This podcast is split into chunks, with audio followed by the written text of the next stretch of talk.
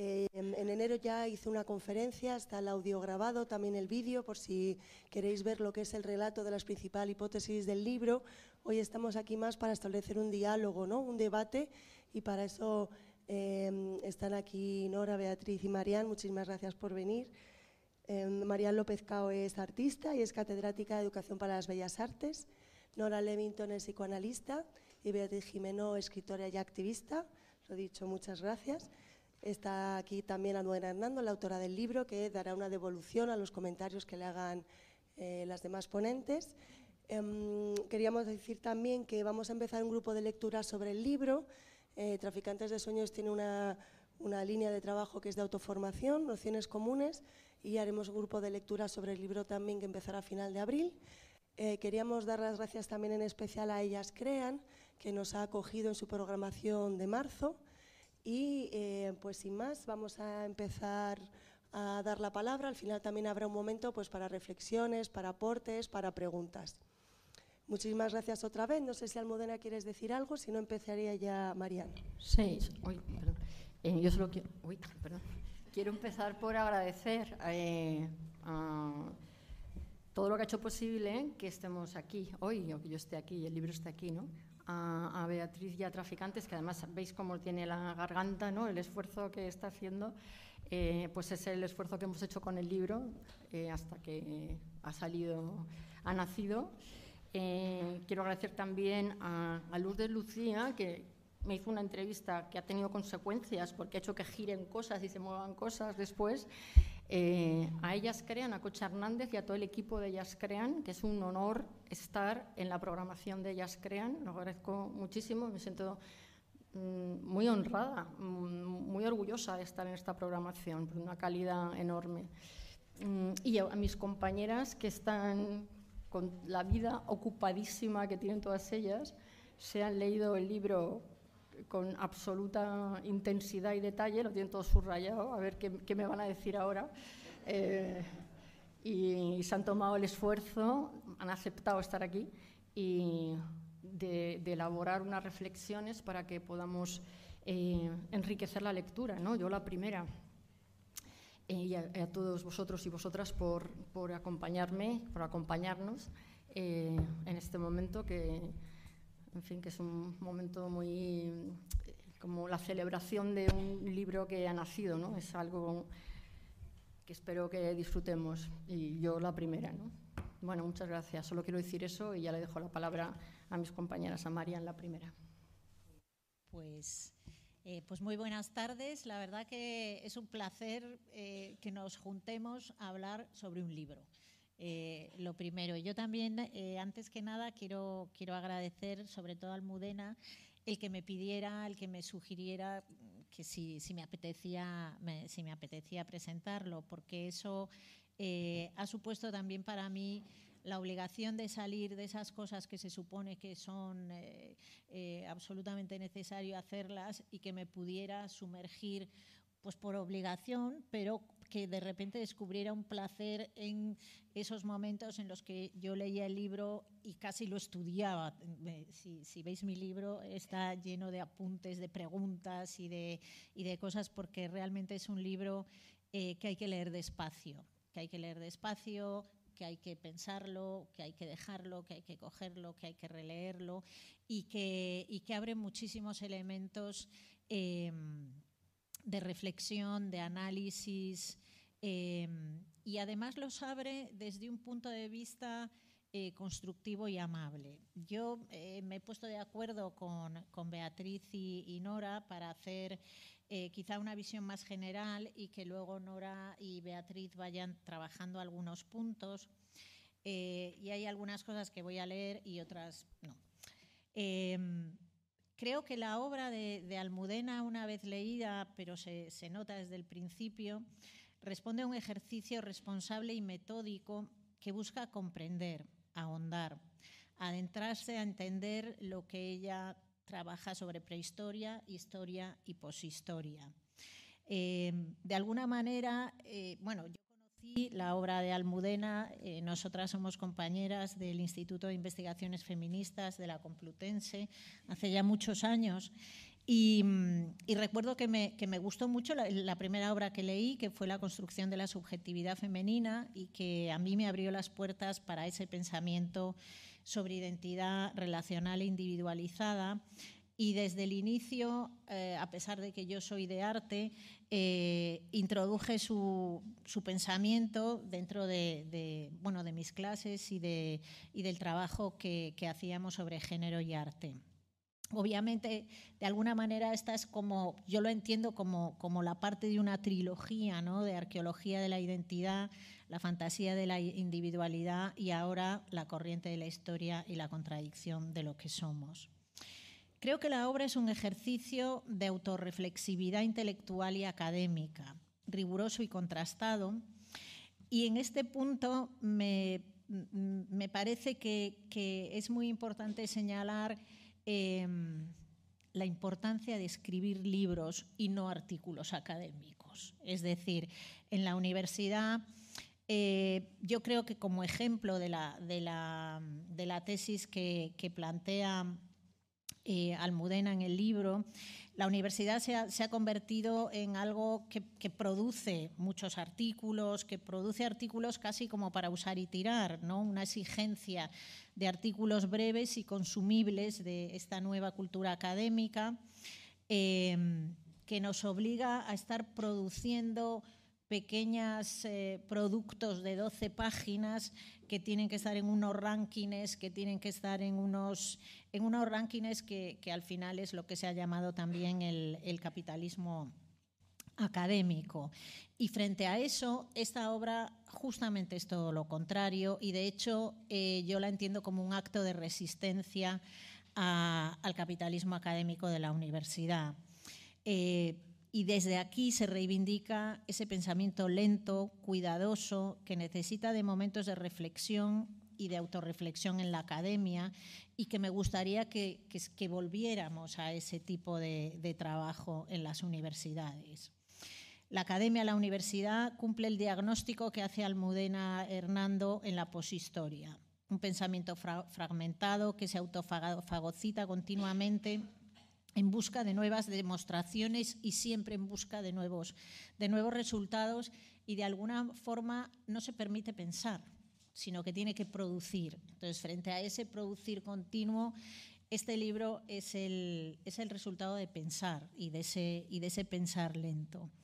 Creo que el ritmo de 10 años entre cada uno de los libros eh, nos habla de rigor, de un pensar y pensarse que debe ser reivindicado. Todos los libros anteriores de Almudena Hernando hablan de su coherencia en el trabajo intelectual, de su compromiso en el conocimiento de la construcción de la subjetividad, pero también su interés de ser comprendida, su rigor unido a su afán divulgador. Y hay una, hay un, a mí me gustó mucho, me parece que, además está muy bien escrito, y querría leer un trozo que, que de alguna manera ejemplifica eh, la humildad intelectual que, de la que habla también este libro. ¿no? Dice, existe un punto de, de inconmensurabilidad e intraducibilidad inevitable. Yo he sido socializada en las categorías de la historia y solo puedo pensar a través de ellas. Así que puedo intentar comprender la nueva ontología con la razón, pero sé que hay un núcleo profundo de alteridad en las nuevas identidades que se me escapa, que no puedo entender bien y es inevitable que así sea. Pero al menos sé que el modo de construcción de la persona que me define a mí, propio de la historia, percibido a través de la existencia de una interioridad psicológica contenida en un cuerpo que no necesita cambiar para transformar ese interior en el que residen las emociones y los malestares, no es universal. Y creo que, mm, ello se ve eh, prácticamente en todo el libro, en ese reconocimiento de querer saber, eh, siendo consciente de que nuestro conocimiento es siempre parcial y, es imposible acceder, por decirlo de, alguna manera, a lo, a lo, universal. Creo que el libro, como Joan Kelly Gadol, la historiadora feminista, decía, abre el otro ojo que nos permite revisar teorías que habían pasado por alto a las mujeres, como en el caso de los grupos humanos eh, que se decían igualitarios y que cuando se revisa son solo igualitarios en el grupo interpares masculino y donde los antropólogos habían obviado a las mujeres. Me resuenan las palabras de Celia Morós y la idea del pacto juramentado. La obra plantea, como ustedes saben, una tesis que trata de demostrar cómo el proceso de, individuación no ha ido parejo a un proceso de independencia, sino de sujeción de unos humanos a otros. ha ido unido a la dominación de la naturaleza y del otro definido como relacional, que sostenía y sostiene el cuidado, los afectos y la comunidad. En esa fantasía de progreso, de poder y de control, en la que nos socializamos todos, el patriarcado, el capitalismo, que de nuevo abre otro dique que pensábamos que era su límite. La poshistoria, con el proceso de individuación llevado al extremo, se caracteriza por un déficit relacional cada vez mayor que cosifica al otro con el cual ya no se relaciona. Hernando reivindica a las personas, sus vidas en relación. En teoría, la vida de cualquiera es prescindible. Si hay una maquinaria brutal según la que se organiza el mundo lo exige, si esta maquinaria lo exige. Es un modelo que prescinde de fines que parte de la pura eficiencia, una maquinaria sin alma, sin sensibilidad moral, sin rectificación que atienda a fines relacionados con la vida buena, con el buen vivir, que al ser indiferente a esas consideraciones prescinde de todo, alimentándose a sí misma más y más. Para ser tiene que engullir, como cuando un viviente se alimenta, que metaboliza el nutriente, así procede esa maquinaria que todo lo engulle ad infinitum. Pero esa corriente, como señala Hernando, lleva a un sufrimiento extremo de los humanos y a un deterioro inexorable de la naturaleza y las relaciones. La sociedad reconoce cada vez menos la imprescindibilidad de la identidad relacional y gran parte del sufrimiento emocional y de los problemas de salud mental de la gente joven tiene que ver con esa atomización creciente, resultado de la relación del mundo a través de Internet y del extremo capitalismo. A mayor desconexión, más violencia ejercida.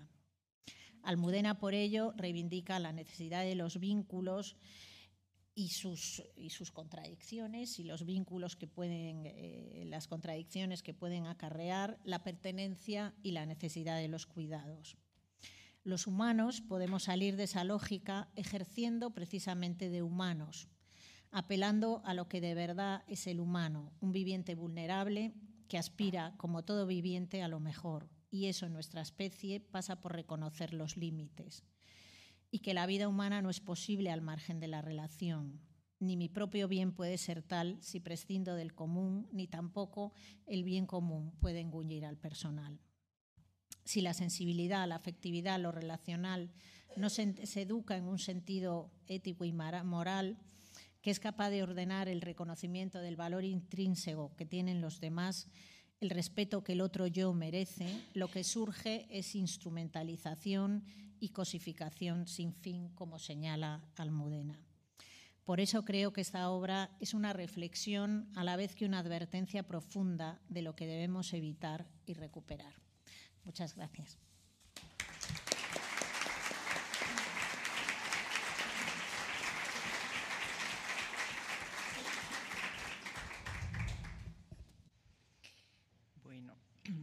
Yo me adhiero al agradecimiento a Almudena por habernos convocado a presentar hoy eh, su libro y, celebro este encuentro que bueno, nos permite conectar mm, a muchas personas que estamos aquí presentes, algunas nos conocemos y otras no, con un texto mm, tan importante. Almudena, que sería una identidóloga si existiera el término, referido a su especialización como arqueóloga de la identidad, ofrece en este libro una propuesta apasionante en torno a nada más y nada menos que cómo pensar esta cuestión, la de la identidad, en el devenir de la historia. Y lo hace en un registro del más difícil todavía, porque al mismo tiempo que cuestiona sabiamente todo esencialismo, habilita ese registro de conocimiento situado que le permite refutar la arbitrariedad tendenciosa con la que fueron creándose las categorías. Esas mismas que con la coartada de las diferencias sexuales jerarquizaron el universo masculino dando lugar al sistema patriarcal. Nos aboca una vez más a deconstruir otra idealización a la que nuestra cultura nos había arrojado, la del progreso, en un planteo riguroso de gran alcance que visibiliza las referencias exhaustivamente para centrarse en la dinámica de la situación a la que nos arrastra, metaforizada en ese caudal de la corriente reproductora de subordinación. Pero al tener que focalizarme en aquello que deseo comentar por razones de distribución del tiempo y de preferencias temáticas, todo hay que decirlo, elijo iniciarlo resaltando la capacidad que posee para transmitir algunas conclusiones sobre su investigación. Con un especial reconocimiento a la inclusión de referencias que consideran la vida emocional, el psiquismo, como ya habíamos visto en su anterior libro, con la adopción del concepto de fantasía, una noción imprescindible para poder pensar sobre la mente humana. Despliega en este nuevo libro su impresionante capacidad pedagógica para transformar el material sensible que ha recogido en comunidades como los Gumuz y Datsin, que al estar aisladas pueden adscribirse a la oralidad y ser ubicadas temporalmente como propias de la prehistoria, en la clasificación que aporta en su libro, para mostrarnos, a través de una lectura interpretativa, la potente transmisión de las reglas de juego. Así nos permite entender cómo ha ido decodificando gestos, estilos comunicativos, acciones y reacciones con su correspondiente carga emocional implícita. Lo vemos claramente reflejado en su capítulo El inicio de las contradicciones, la participación de las mujeres en la corriente de la historia cuando escribe. Cito. Las mujeres son preparadas desde pequeñas para cumplir su misión vital de reproducir y sostener al grupo. Esto significa que los momentos más importantes de sus vidas tendrán que ver con su capacidad de engendrar y de ser madres, marcados por la menarquía, la primera menstruación, la boda y el nacimiento de hijos o hijas. Resulta muy llamativo entonces que cada uno de estos momentos exija un rito que, lejos de empoderarlas y reafirmar su importancia para el grupo, lejos de permitirles sentirse fútiles y fuertes en su función, quiebre la confianza en sí mismas y aumente su sensación de vulnerabilidad. En cada una de esas ocasiones, el rito tiene que ver con su relación con el espacio. En efecto, cuando llega la menarquía y las niñas alcanzan la pubertad, son recluidas en espacios cerrados. En el caso de las Gumuz, en una cabaña construida expresamente para esa función, en la que nadie puede entrar, y en el de las Datsin, en la parte posterior y oscura de la cabaña familiar, asociada, como veíamos en el anterior capítulo, con la polución y la contaminación, donde siguen realizando las tareas domésticas con la condición de no tocar nada directamente con las manos y de donde no pueden salir. La causa esgrimida en ambos casos es la impureza que ellas encarnan en esos días y el riesgo de contaminación al grupo. De esta forma, la posibilidad de engendrar y por tanto de cumplir la función principal para la que son socializadas, lejos de ser vivida como empoderante, es traducida como peligrosa a través de su reclusión en el espacio, construyendo así una de las verdades fundantes del orden social. La trascendental función de las mujeres las hace peligrosas e impuras. Cierro cita. Me recuerda lo que decía el historiador Pierre Nora en una entrevista hace unos meses respecto del auge de las memorias que habían ido emergiendo paulatinamente porque inicialmente no habían sido reconocidos en la historia oficial. Señalaba que, cito, el historiador es un árbitro de las diferentes memorias. y por lo tanto la recuperación de esas memorias era la recuperación de sus propias historias. En el texto que hoy presentamos, Almudena arbitra, es un árbitro, arbitra aspectos fundamentales de la relación entre memoria e historia. Particularmente interesantes me parecen las que nos permiten entender cómo se incorporan las normas y cómo se van construyendo los deseos e ideales a través del mecanismo psíquico de la identificación. Este tema, que como algunos de los presentes saben, tiene una larguísima trayectoria en mi propia memoria e historia, el tema de las normas, los ideales, porque ya mi tesis hace 23 años fue sobre el superyo femenino. De modo que en el texto, al develar lo invisibilizado, describe el modus operandi a través del cual el llamado conocimiento procedimental reproduce la subordinación femenina a través de mecanismos de desempoderamiento, en este caso, como lo aclara, por ocultación e inmovilización. Lo cual en verdad no nos sorprende, porque estas estrategias de dominación han llegado hasta nuestros días, dando sentido al dicho conocido de, de aquellas aguas o polvos vinieron estos lodos. Y al recalcar, como lo hace Nora, que la memoria es por definición un pasado siempre presente, coincide con una de las explicaciones que más me gustan sobre de qué se trata el psicoanálisis cuando mm, la Planche, un psicoanalista, dice, en todo caso el psicoanálisis no es más que una manera concertada y elaborada de hacer historia. Así, al revelarnos Almudena cómo estas niñas van internalizando, almacenando en su mente percepciones, imágenes o palabras que estructuran su personalidad para adaptarse al entorno, es esa memoria, ya historia, la que se va articulando. Memoria procedimental que testimonia hábitos, habilidades y patrones de conducta que nos asemejan a las características del grupo al que pertenecemos.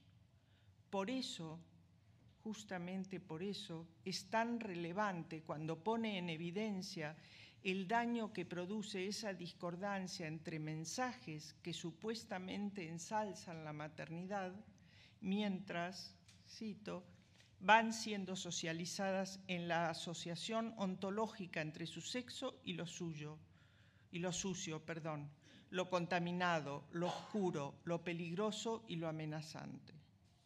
Cierro cita poniendo de manifiesto una vez más la prolongada y ambivalente historia de la relación con nuestro cuerpo, con la sexualidad, en ese terreno siempre incierto y desconcertante para nosotras, niñas y mujeres, sembrado de mensajes contradictorios, de mandatos de género que se van adecuando a los imperativos de cada época, desde el recato y la castidad victoriana a la hipersexualización precoz y el modelo impuesto por la pornografía en la actualidad. Pero lo que me ha resultado verdaderamente apasionante es cómo Almudena consigue tender un hilo conductor por el que nos invita a observar lo que subyace al transcurso de esta corriente de la historia, focalizándose en cómo llegamos las mujeres a configurar nuestras modalidades identitarias en el siglo XXI a la irrupción de la poshistoria. Un momento inquietante para interrogar la identidad, cuando nuestra cultura problematiza de tal manera la configuración de un mundo de binarismos excluyentes entre cuerpo y alma, cultura y naturaleza, sujeto y comunidad o tantísimos otros llegado al punto en que ya ni los cuerpos ni las identidades de género logran seguir encajando en los dualismos en que se pretende seguir encajonándolos. Valga la redundancia. Como generosamente cuenta ella en su introducción, cuando la polémica dentro del feminismo fue adquiriendo ese tono crispado y opresivo y se convirtió en un conmigo o contra mí, puedo decir que viví en primera persona el fracaso de la valoración de lo relacional frente al poder, el prestigio, el tener la razón a toda costa, la reivindicación a ultranza de esa única verdad encapsulada e incuestionable. La crisis de la red de vínculos que nos reaseguraba y nos hacía sentir parte de un grupo que compartía una manera de pensar nuestro estar en el mundo estalló. En su lugar, la pugna por el triunfo en la producción de sentidos que nos impelía a posicionarnos en el lado correcto, sin reticencias, sin dudas ni cuestionamientos. En la búsqueda de alternativas, de diálogo, convertida en un escenario doloroso de confrontaciones y descalificación, encontré en estas otras compañeras de mesa, no casualmente, estamos aquí juntas, auténticas cómplices para poder seguir pensando en voz alta. Ellas compartían la misma desesperación porque el no tomar una posición beligerante y absolutista pudiese ser considerado incluso como la comodidad de no significarse o una traición, herejía o inhabilitación como feministas. De modo que acuerdo plenamente con la propuesta de las dos ontologías y la dificultad inherente a comprenderse partiendo de lecturas tan diferentes, lo que Almudena define como, cito, un punto de inconmensurabilidad e intraducibilidad inevitable, reconociendo que solamente podemos pensar a través de la propia ontología, con nuestros propios marcos referenciales como límite. Y al verme inmersa en la necesidad de poder procesar lo que estaba sucediendo y ampliar el universo conocido para no quedarme aprisionada en mis propios preconceptos, busqué otras lecturas, otros encuentros. Vaya por ello mi agradecimiento a Denise Nachmanovich, epistemóloga, quien parafraseando el título de su libro, me está enseñando a mirar con nuevos ojos y a tratar de entender en términos de complejidad y de crisis de paradigmas. Y no dudo que poder poner en cuestión las propias categorías desde las que se construyen las supuestas verdades sagradas es el único espacio de conversación posible. Que en la corriente de la historia Almudena nos ofrezca la opción de leer, de leer, cito, lo que podemos leer en el libro. La proyección universalizadora promueve que la mayor parte de las personas atribuyan su propio modo de percibir la realidad a todo ser humano de cualquier época o lugar, o que, otra cita, siempre queda un reducto de diferencia profunda, de alteridad radical que es imposible captar en el otro. Lo recibo que poder leer eso en este libro lo recibo con el mismo disfrute de la lluvia que nos alivia de una sofocante temporada de calor insoportable. Celebro que en un texto como este no quede negado, excluido, disociada la referencia al mundo emocional y que lo haga desde un conocimiento profundo de lo complejo, imprevisible e inasible que es la dimensión psíquica. Cuando actualmente con tanta facilidad se desautoriza desde la objeción de psicologismos lo que no puede encuadrarse en estadísticas y lecturas pretendidamente objetivas. Entonces, eh, como cuando nos, ah, perdón, como cuando nos alerta, así que, cito, si estamos entrando en una nueva etapa definida por un nivel de conflicto, incertidumbre, desigualdad y sufrimiento emocional cada vez mayor, es porque la inmensa mayoría de quienes nos socializamos al final de la historia estamos contribuyendo a modelar y potenciar nuestra propia amenaza. Y ya finalizando, debo decir que al leerla, al leer esta frase, me ha hecho pensar en si aquí no se condensa una actualización de la eterna disquisición en torno a Eros y Tánatos. Lo traigo a colación porque está vinculada con un punto que me gustaría que, me que pudiéramos conversar hoy aquí con ella, y es la cuestión de los alcances del impacto de la valoración de la identidad relacional. Porque sin renunciar a compartir su propuesta, cito, se trata de conseguir llevar al orden político esa estructura de valores y esforzarse en construir dinámicas opuestas a la lógica del sistema, con lo que coincido plenamente, no puedo evitar pensar que, como mencionaba al referirme al debate respecto de la ley trans, lo que se puso de manifiesto, aún en relaciones muy consolidadas entre mujeres feministas, fue que el factor humano, aún el más sororo, está cuajado de contradicciones, de ambivalencias, de rivalidad, de celos. Porque la vida en relación también es conflictiva en sí misma, inevitablemente. Tanto y lo dejo para, para luego en la discusión, tanto que es muy difícil imaginarnos que la propia contradicción subjetiva no sea nuestra manera de estar en el mundo y que queda librado a la coyuntura de cada singularidad personal, ¿cómo va a lidiar con todo ello? Porque se encuentra contenido, como lo menciona en el subtítulo, la, la contradicción de lo que somos encuentra contenido en la contradicción de lo que somos.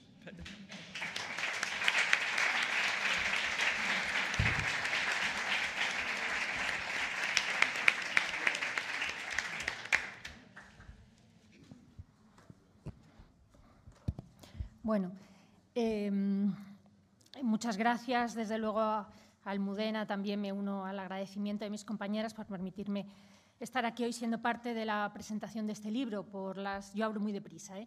por las razones que, además tengo mucho que decir, por las razones que Nora ha contado o ha esbozado.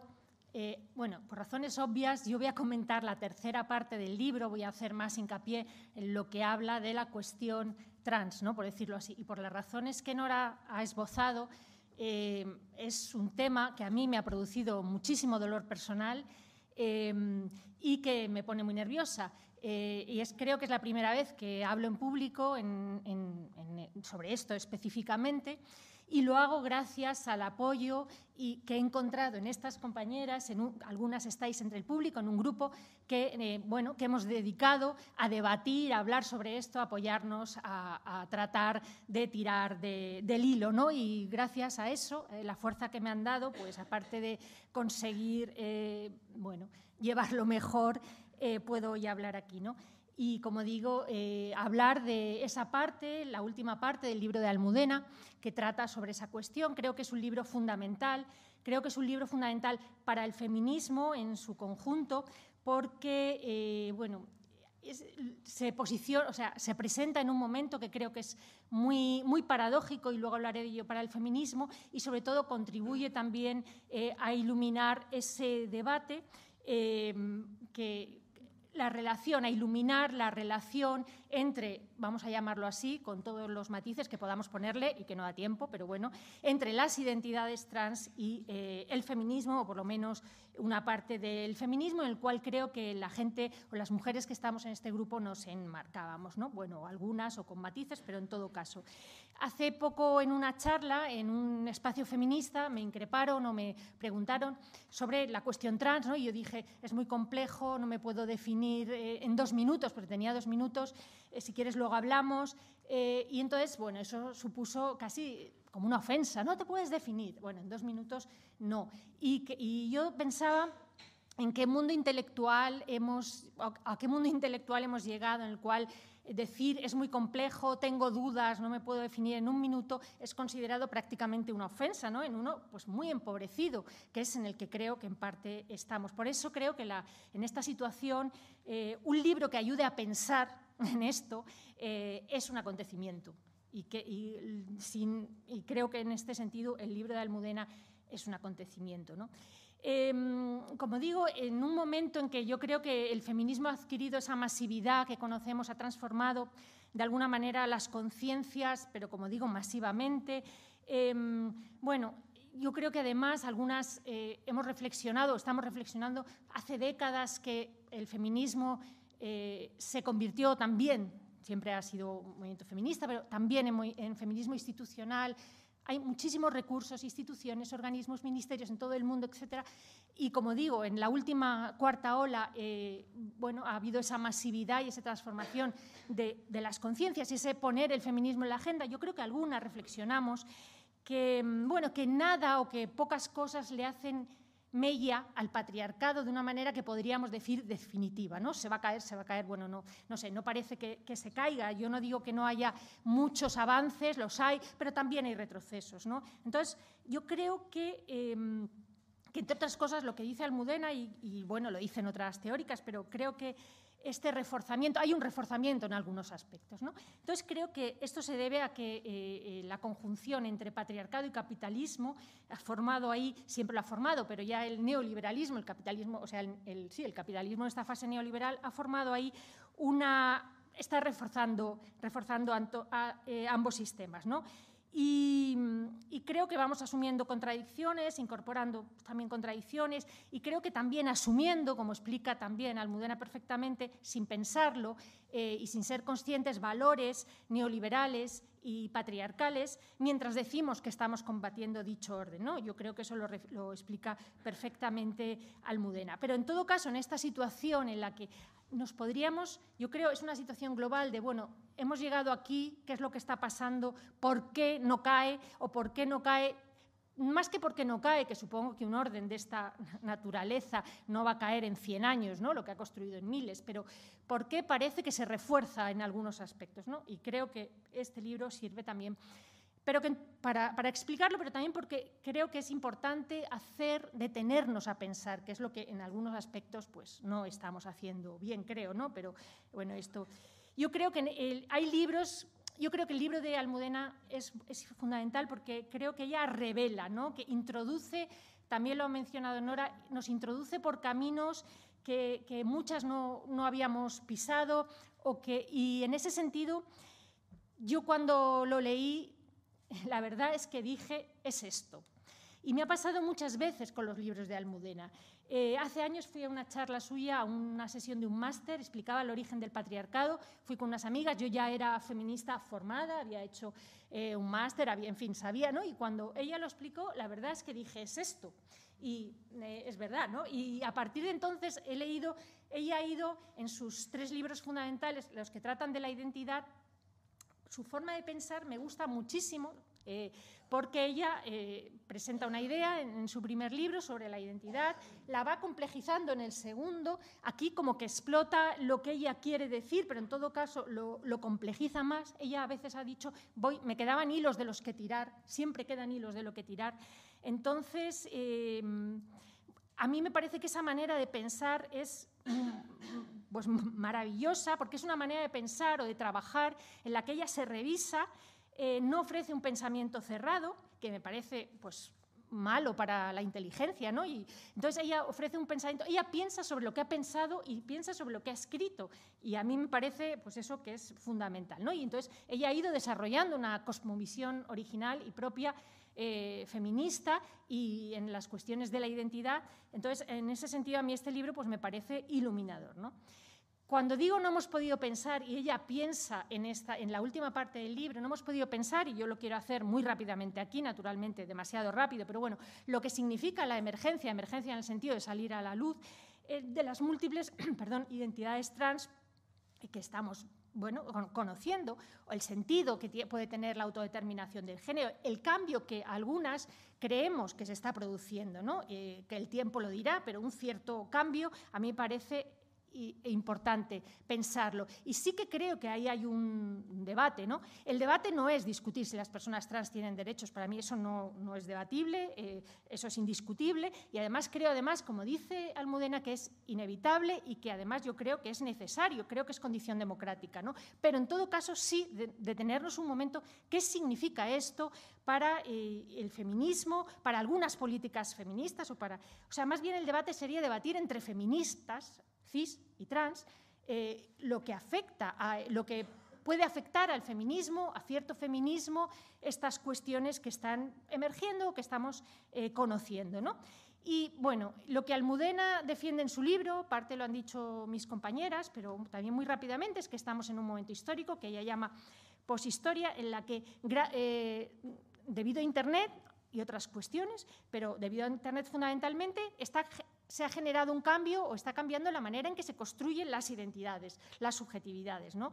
Em, Internet genera, y esto también es que esto tampoco es muy discutible porque científicos lo han observado, genera otra estructura mental similar quizá en importancia, como ya explica, el momento en que se pasó de la oralidad a la escritura. Y ahora hay un salto cualitativo el cual pues, se genera otra estructura mental en la cual nos, relacionamos con el mundo y con nosotros y nosotras mismas a través de una pantalla, con todo lo que significa esto en el nivel de abstracción y de individualización. Eh, que, se alcanza en unos niveles pues hasta ahora desconocidos y además en un proceso cada vez más acelerado. ¿no? Y entonces, bueno, esto genera, eh, en línea con esa mayor individualización y abstracción, como comenta Almudena, pues un debilitamiento de, los vínculos, una atomización de los sujetos, una desconexión emocional y un debilitamiento de la empatía. Esto es un poco eh, su tesis. Posteriormente, ella dice, y estoy de acuerdo, siempre ha habido personas LGTBI, siempre ha habido personas trans, y es así, porque siempre que hay norma hay disidencia, ¿no? Y además existe una genealogía trans y LGTBI que se puede rastrear y hay una historia de lucha de estas personas. O sea, no es que los ordenadores inventen a estas personas. Eso ha estado siempre ahí y su genealogía existe y se puede eh, rastrear. Pero ella eh, lo que dice es que eh, debido a la manera en que se están construyendo las identidades contemporáneas, y además Almudena, cosa que me parece fundamental en el debate, recoge parte de lo que sí se está debatiendo dentro de la teoría trans. O sea, esto no es que...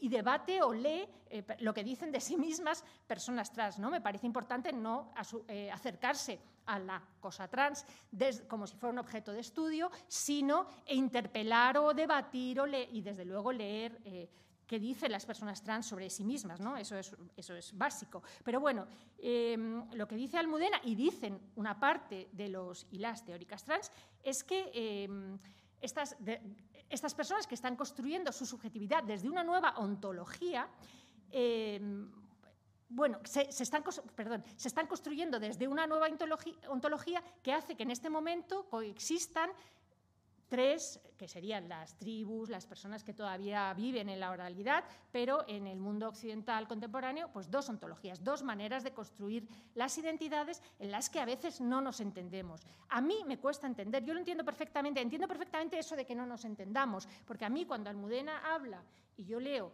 que hay personas que, no, que construyen su identidad de manera no individualizada, yo no entiendo. Yo no entiendo qué es no tener un yo individualizado. Pues es, ella lo explica, dice es difícil de entender, son estas personas que construyen, y lo, lo entiendo intelectualmente, pero me cuesta, ¿no? De esa manera me cuesta entender qué significa eh, construir la subjetividad desde una interioridad psicológica que rompe con las categorías de sexo género para hablar de una cosa que es sexo sentido, ¿no? por ejemplo, pues a mí me cuesta, pero que me cueste no quiere decir ni que no exista, ni que no merezca respeto, ni que no tenga que escuchar, ni que no tenga que leer, ¿no? Es una revolución ontológica de tal calibre que creo que es lógico que genere ansiedad una parte de, la sociedad. ¿no? Es, es, hasta cierto punto entendible. Porque todas las categorías em, conocidas para describirnos, pues creo que están cambiando. Y eso pues, genera ansiedad y genera que el suelo se te mueve debajo de los pies. ¿no? En cuanto a esta cuestión de la construcción identitaria, pues teníamos el sexo, género, eh, tradicionalmente orientación sexual, luego fue eh, identidad de género, luego la, identidad sexual, y todas ellas, como sabemos, guardaban eh, cierta coherencia dentro del orden lógico del binarismo patriarcal ¿no? y la complementariedad. Eh, bueno, posteriormente, ya en el siglo XIX, y como explica Almudena, debido a la individualización de cada vez más mujeres, pues se liberaron de esa coherencia el género en parte en parte, y desde luego eh, la, orientación sexual. ¿no? Como digo, ya lo explica por el acceso de las mujeres a una mayor individualización. Bueno, ahora nos encontramos con un salto cualitativo en, el cual aparece un núcleo interno, como digo, de, como dice, de autopercepción que se presenta como eh, inamovible o que la gente vive como inamovible, casi como inaccesible, y que permite construir o está permitiendo construir un yo autónomo de todas estas categorías con, las que nos movíamos, ¿no? creo. Y, bueno, además dice que vivimos en una aceleración evidente de este proceso eh, en el cual pues, vemos que esta manera de construir las identidades eh, hace que que, y bueno, y no solo Almudena, Almudena creo que cita, no sé si lo citas en tu estudio, luego lo has citado, un informe de Miquel Misé para el Ayuntamiento de Barcelona, en el cual, eh, estudiando eh, un estudio sobre juventud e infancia atrás, ¿no? bueno, eh, parece ser que, que, hay una profusión, o sea, que la fase trans podría ser una fase y que cada vez más personas en esta nueva ontología se están autopercibiendo eh, fuera eh, del binarismo de, conocido. ¿no? Y bueno, hay una mm, profusión estadísticamente muy pequeña dentro de la población general, ¿no? pero bueno, eh, una profusión en, en, el mundo LGTBI quizá Em, de, identidades que se consideran no binarias, género fluido, etc. Eso, y hasta el punto que, que Miquel Mise, por ejemplo, dice, o en este estudio afirma que las, identidades trans que conocemos tradicionales pues podrían ser una fase.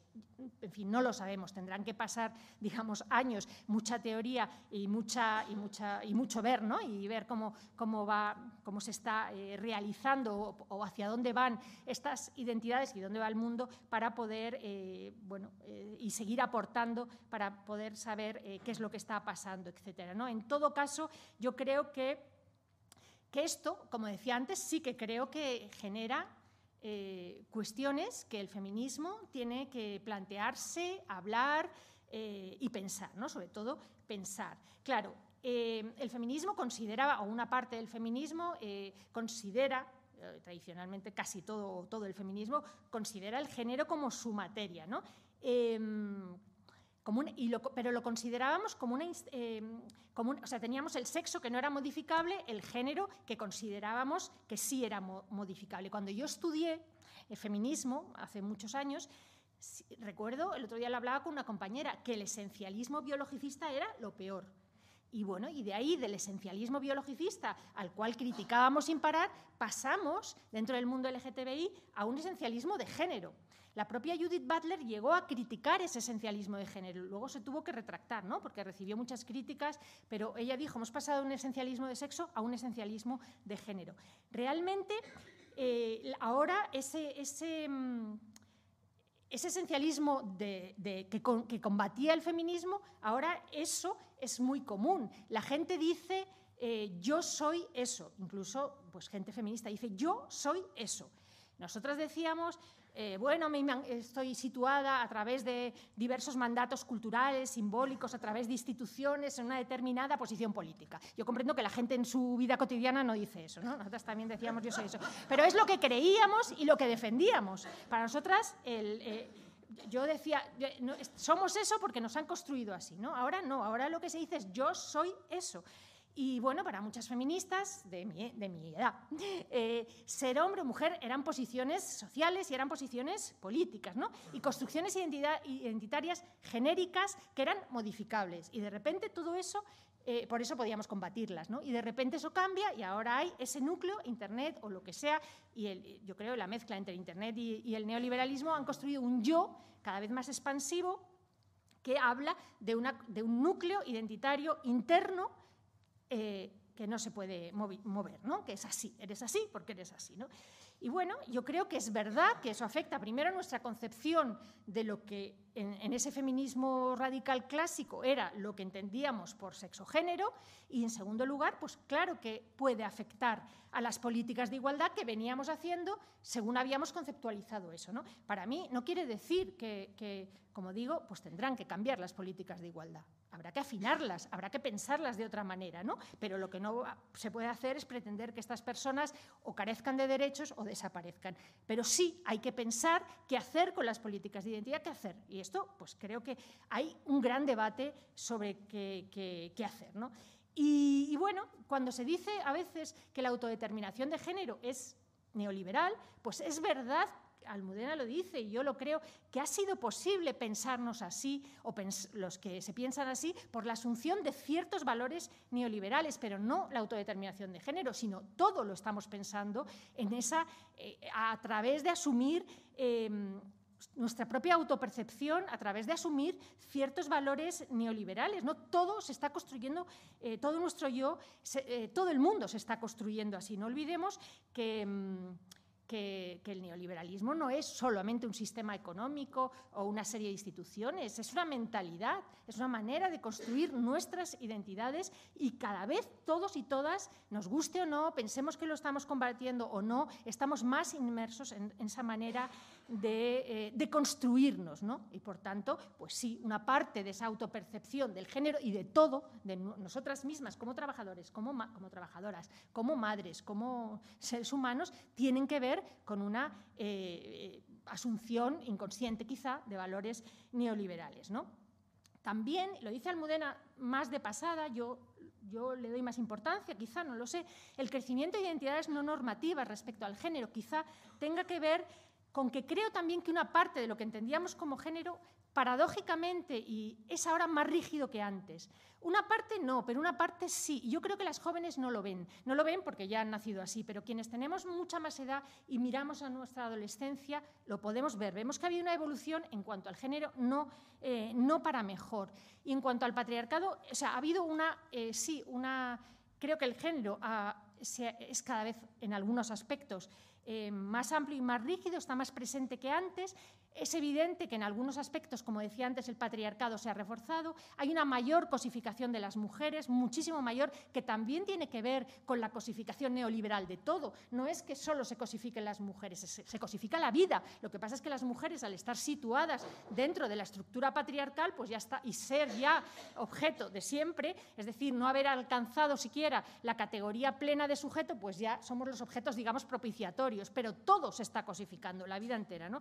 Entonces, bueno, esa contradicción entre querer abolir el género por una parte, yo no lo diría así, ¿no? me, yo diría abolir el patriarcado, pero bueno, em, para mí no tiene mucho sentido dicho así, ¿no? pero al mismo tiempo existir en un universo cada vez más generizado y cada vez más cosificador de las mujeres, yo creo que esto es un debate muy complejo eh, que nos sume en contradicciones enormes que son parte de la contradicción de lo que somos, ¿no? que es el subtítulo del libro de Almulena. Yo creo que, voy a ir acabando, el libro hace hincapié en esto, ¿no? pero hace, termina digamos, haciendo hincapié en que las dinámicas sociales a todo esto que otorgan distinto valor a lo femenino y a lo masculino, eso no ha cambiado y eso no se relaciona con los sujetos que seamos, ¿no? sino son dinámicas sociales, son dinámicas de poder, son dinámicas políticas que no estamos sabiendo enfrentar. Em, lo masculino entendido como sujeto plenamente integrado en el orden capitalista, el sujeto triunfador, el sujeto hiperproductivo, em, y lo femenino al mismo tiempo como quien sostiene los vínculos, el cuidado, etcétera, sin los que no podemos vivir y que sigue ocupado por mujeres fundamentalmente, yo creo que eso eh, está plenamente, plenamente vigente. ¿no? Y además tiene que ver también con la vida, es decir, el sujeto que, trabaja, el sujeto que tiene que tener éxito, eso tiene que ver con la materialidad. Si quieres trabajar, ganar dinero, etcétera, etcétera, tienes que asumir ese modelo, ese modelo, y ese modelo es el modelo masculino. Pero como el modelo que, que mantiene los vínculos, como esa parte, digamos, feminizada, no ha desaparecido y es imprescindible, que es lo que dice Almudena, eso es imprescindible, pues eso nos sube a las mujeres en una situación, digamos, imposible. En una situación imposible. Y esa situación imposible es la que vino a denunciar la cuarta ola, cuando puso en el centro las cuestiones del cuidado, ¿no? del cuidado, del mantenimiento de los vínculos. Por eso la cuarta ola dijo, el cuidado es lo fundamental, porque nos, estábamos, nos ha situado este capitalismo patriarcal o patriarcado-capitalismo en una situación muy difícil. ¿no? Bueno, eh, termino ya. Almudena en su anterior libro decía que para conseguir una mayor igualdad es fundamental que los hombres cambien. Yo creo que es fundamental, que es uno de los temas de la agenda, pero desgraciadamente parece que está sucediendo al revés. Estadísticamente, o sea, estadísticamente los hombres igualitarios, los hombres feministas son muy pocos. Parece que, que las que estamos cambiando somos nosotras. ¿no? En ese sentido, ella no es muy optimista pues yo tampoco. Em, porque para, ella dice que para luchar contra el patriarcado hay que reducir la individualidad, creo que eso es necesario, pero ella dice esto es muy difícil y es muy difícil porque eso exige, eso supone, para empezar, autoinfligirse una herida narcisista, ¿no? con consecuencias mm, muy materiales también, porque todas queremos ganar más dinero, tener mayor salario, tener éxito, escribir un libro y que se lea. Eso es una, o sea, renunciar a eso es una, este, inflige una herida narcisista, pero también es una herida material. Necesitas pagar una casa, etc. Y para hacer eso para, es necesario de nuevo volver a situarse en ese espacio masculinizado, hiper, eh, hiperproductivo, etcétera, etcétera. Entonces, hay que cambiar la idea de progreso, dice ella, asociar el progreso a lo comunitario,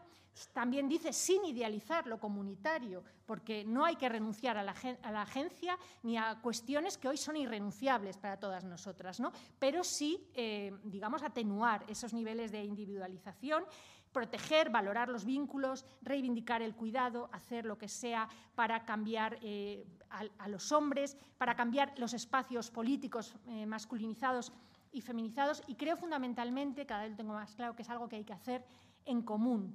Es complicado, pero creo que nosotras que tenemos que hacerlo en común. Y desde luego creo que lo que sí tenemos que hacer en común es pensar, es conversar y que eso es lo único que, que nos puede ayudar.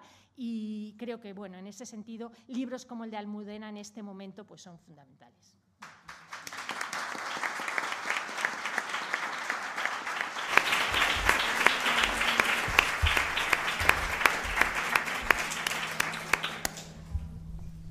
Bueno, yo es que no sé ni por dónde empezar.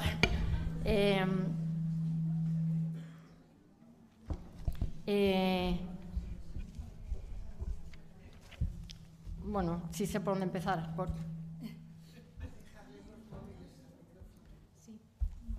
No, yo no tengo el móvil aquí.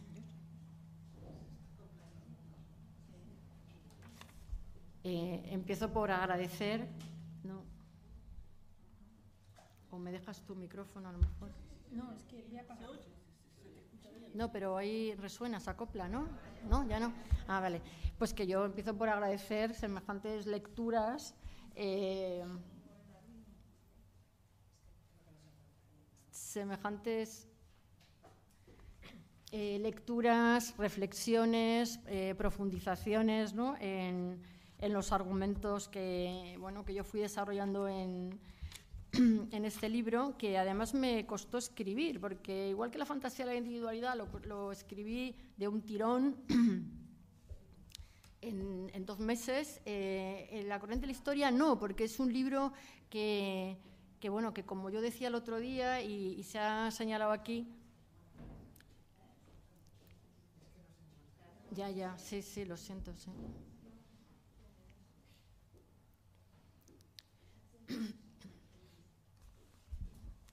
eh, iba como eh, dándome cuenta de que había todavía más niveles de complejidad. O sea, la, cuestión es que yo me, mis libros, ¿no? Arqueología de la identidad, o sea, los tres libros de los que yo soy solo autora, que decir que luego he coordinado otros y he participado en otros, eh, lo que hacen es como intentar poner nombre y aclarar mi propia confusión. ¿no? O sea, por eso son libros que en parte que son, están escritos de una forma que, está muy documentada, pero por otra parte es como eh, fluida, porque hablo de lo, mm, de lo que yo creo que nos pasa, ¿no? pero creo que nos pasa eso porque yo lo experimento así. O sea, no es que yo hable en un plano teórico abstracto, ¿no? Eh, sino que, que yo experimento cosas y tengo experiencias en la vida y, eso le intento poner un nombre, ¿no? Y entonces y le intento categorizar. Y por eso eh, lo que yo voy viendo cada vez con más claridad es que estamos llenos de contradicciones, ¿no? Y, eso es el núcleo de este libro, ¿no?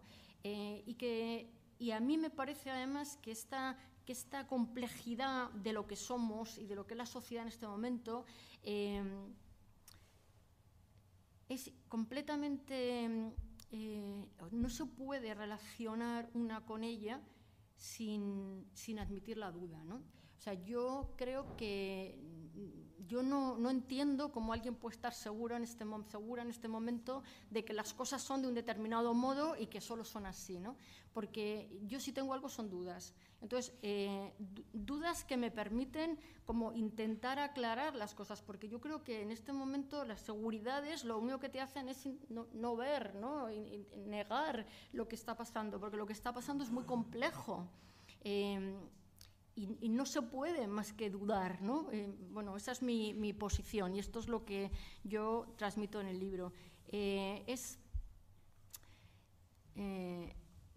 es complejo porque, os digo, la contradicción cada vez es mayor. ¿no? O sea, em, eh, mi argumento, en, que ya expliqué el otro día en la conferencia, no os voy a repetir, claro, pero sí el esquema para llegar al punto en el que, de, de la poshistoria, ¿no? el que han nombrado, es que eh, al principio solo hay identidad relacional, hombres y mujeres, después los hombres empiezan a desarrollar un poco de individualidad que se asocia a la capacidad de agencia, a la capacidad de decisión, a la, relación más racional con el mundo, etc.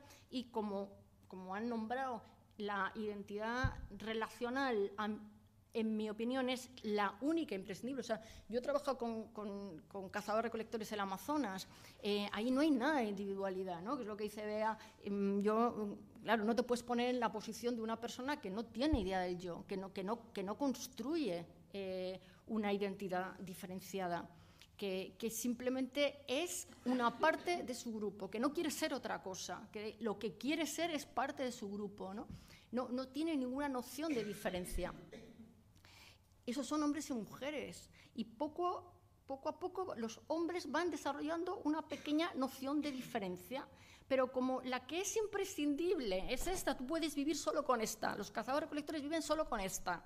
Lo que no es posible es vivir solo con individualidad. No es posible porque si viviéramos solo con, eh, teniendo la sensación de que nos enfrentamos de manera aislada, autónoma, como pretende la, fantasía la individualidad que estamos en el mundo, se nos haría evidente que no podemos controlar nada, que el universo nos supera. ¿no?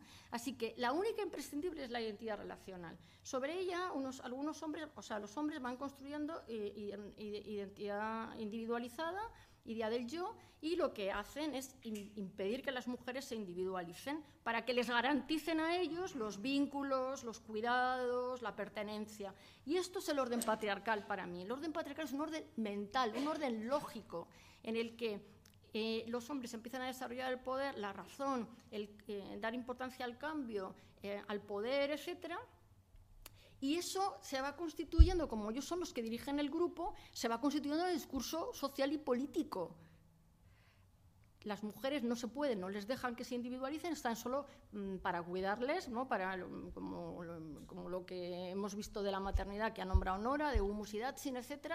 Eh, y así avanza hasta llegar a la modernidad. ¿no? Y, entonces toda la historia ha sido una historia en que los hombres se individualizaban, tenían poder, eran los que controlaban políticamente, económicamente a los grupos y las mujeres no podían eh, más que ser hijas de, esposas de...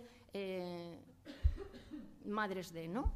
Hasta llegar a la modernidad. Vale, al llegar a la modernidad las mujeres nos individualizamos y entramos en una enorme contradicción.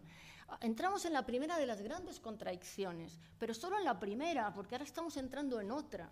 Entramos en la primera porque las mujeres nos individualizamos, empezamos a, educarnos, accedemos a la lectura, a la escritura, a la formación superior, empezamos a tener nuestro sentido de agencia personal, de proyecto vital, de deseo propio, pero nos metemos en un orden que solo reconoce y da importancia a lo que tiene que ver con la individualidad. Nosotras no podemos dejar el lado relacional, porque a nosotras nadie nos lo, nadie nos lo mm, eh, garantiza, ¿no? Los hombres no están socializados para garantizárnoslo. Así que eh, las mujeres tienen que ocuparse de los cuidados y ocuparse de lo que tiene que ver con sus proyectos personales. Eso era el libro de la fantasía, ¿no?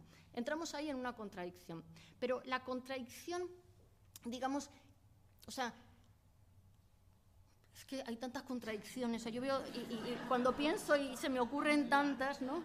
Eh, pero una es esa, ¿no? que nosotras estamos compaginando dos cosas que son estructuralmente opuestas, ¿no? la que tiene que ver con cuidados y vínculos, la que tiene que ver, y los hombres que no son patriarcales también, ¿eh? lo que pasa es que son muy escasos. Pero cuando tú, cuando tú eh, mm, te escapas, digamos, de la relación patriarcal, entonces tú tienes que compaginar las dos cosas y son contradictorias, los cuidados y la, y la idea del yo, ¿no? Y, todo lo que tiene que ver con el proyecto personal. Vale, ahí entras en una contradicción.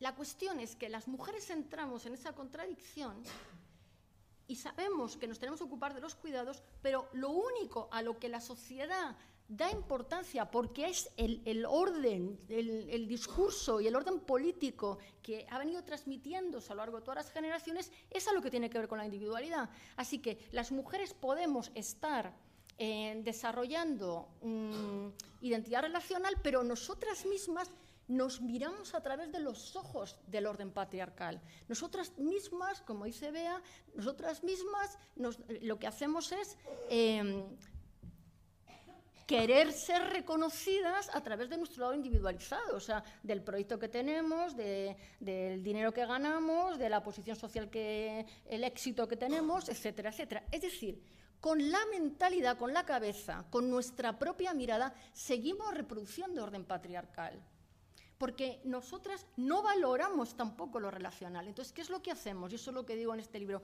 Lo que estamos haciendo las mujeres en la modernidad es eh, delegar en mujeres precarias los trabajos de cuidados, de cuidados de niños, de cuidados de ancianos, de limpieza de la casa, que, eh, que están asociados a identidad relacional. Es decir, las mujeres reproducimos con otras mujeres la eh, dominación patriarcal. O sea, estamos, seguimos desvalorizando socialmente y políticamente lo que tiene que ver con los cuidados. Así que nos metemos, ya estamos muy nosotras, como eso, como una sensación de progreso, de individualización, de no sé qué, pero nosotras no tocamos no estamos cambiando la estructura del sistema, la estamos reforzando. ¿no? Entonces, el orden patriarcal sigue, porque el orden patriarcal es un orden lógico, no es, no es que, lo que lo que hacen los hombres, es esta cuestión de dar importancia a lo que tiene que ver con la individualidad.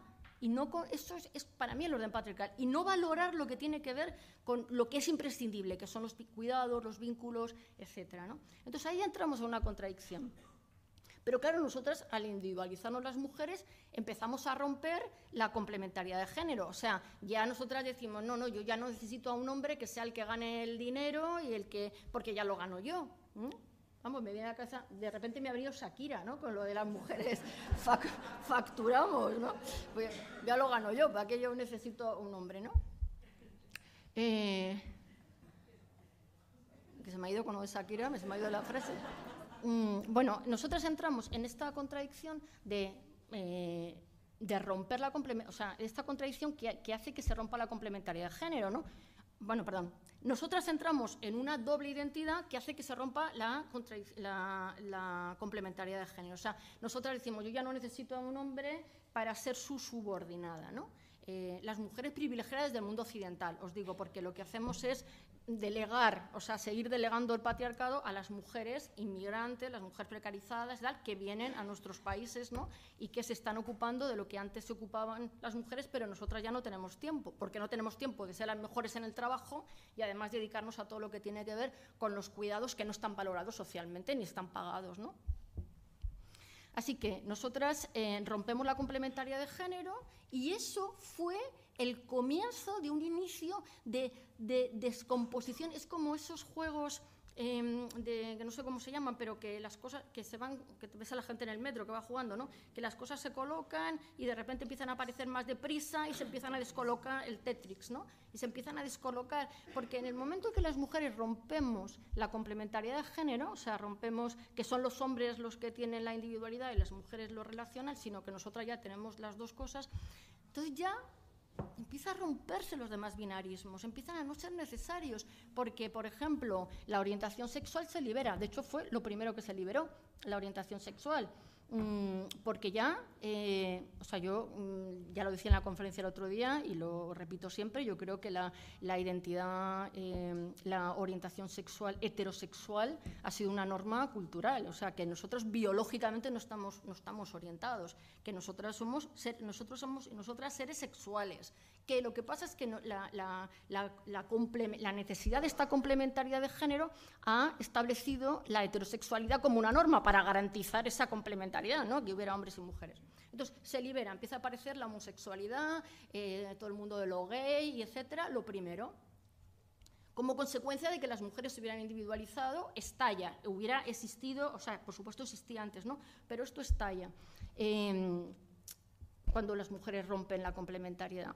Eh, entonces, vale, pues eh, ya aparece toda la liberación, digamos, de orientación sexual, pero a partir de ahí sigue habiendo en cadena otras rupturas, porque si ya no hace falta la heterosexualidad, eh, si ya puedes tener orientación sexual mm, libre,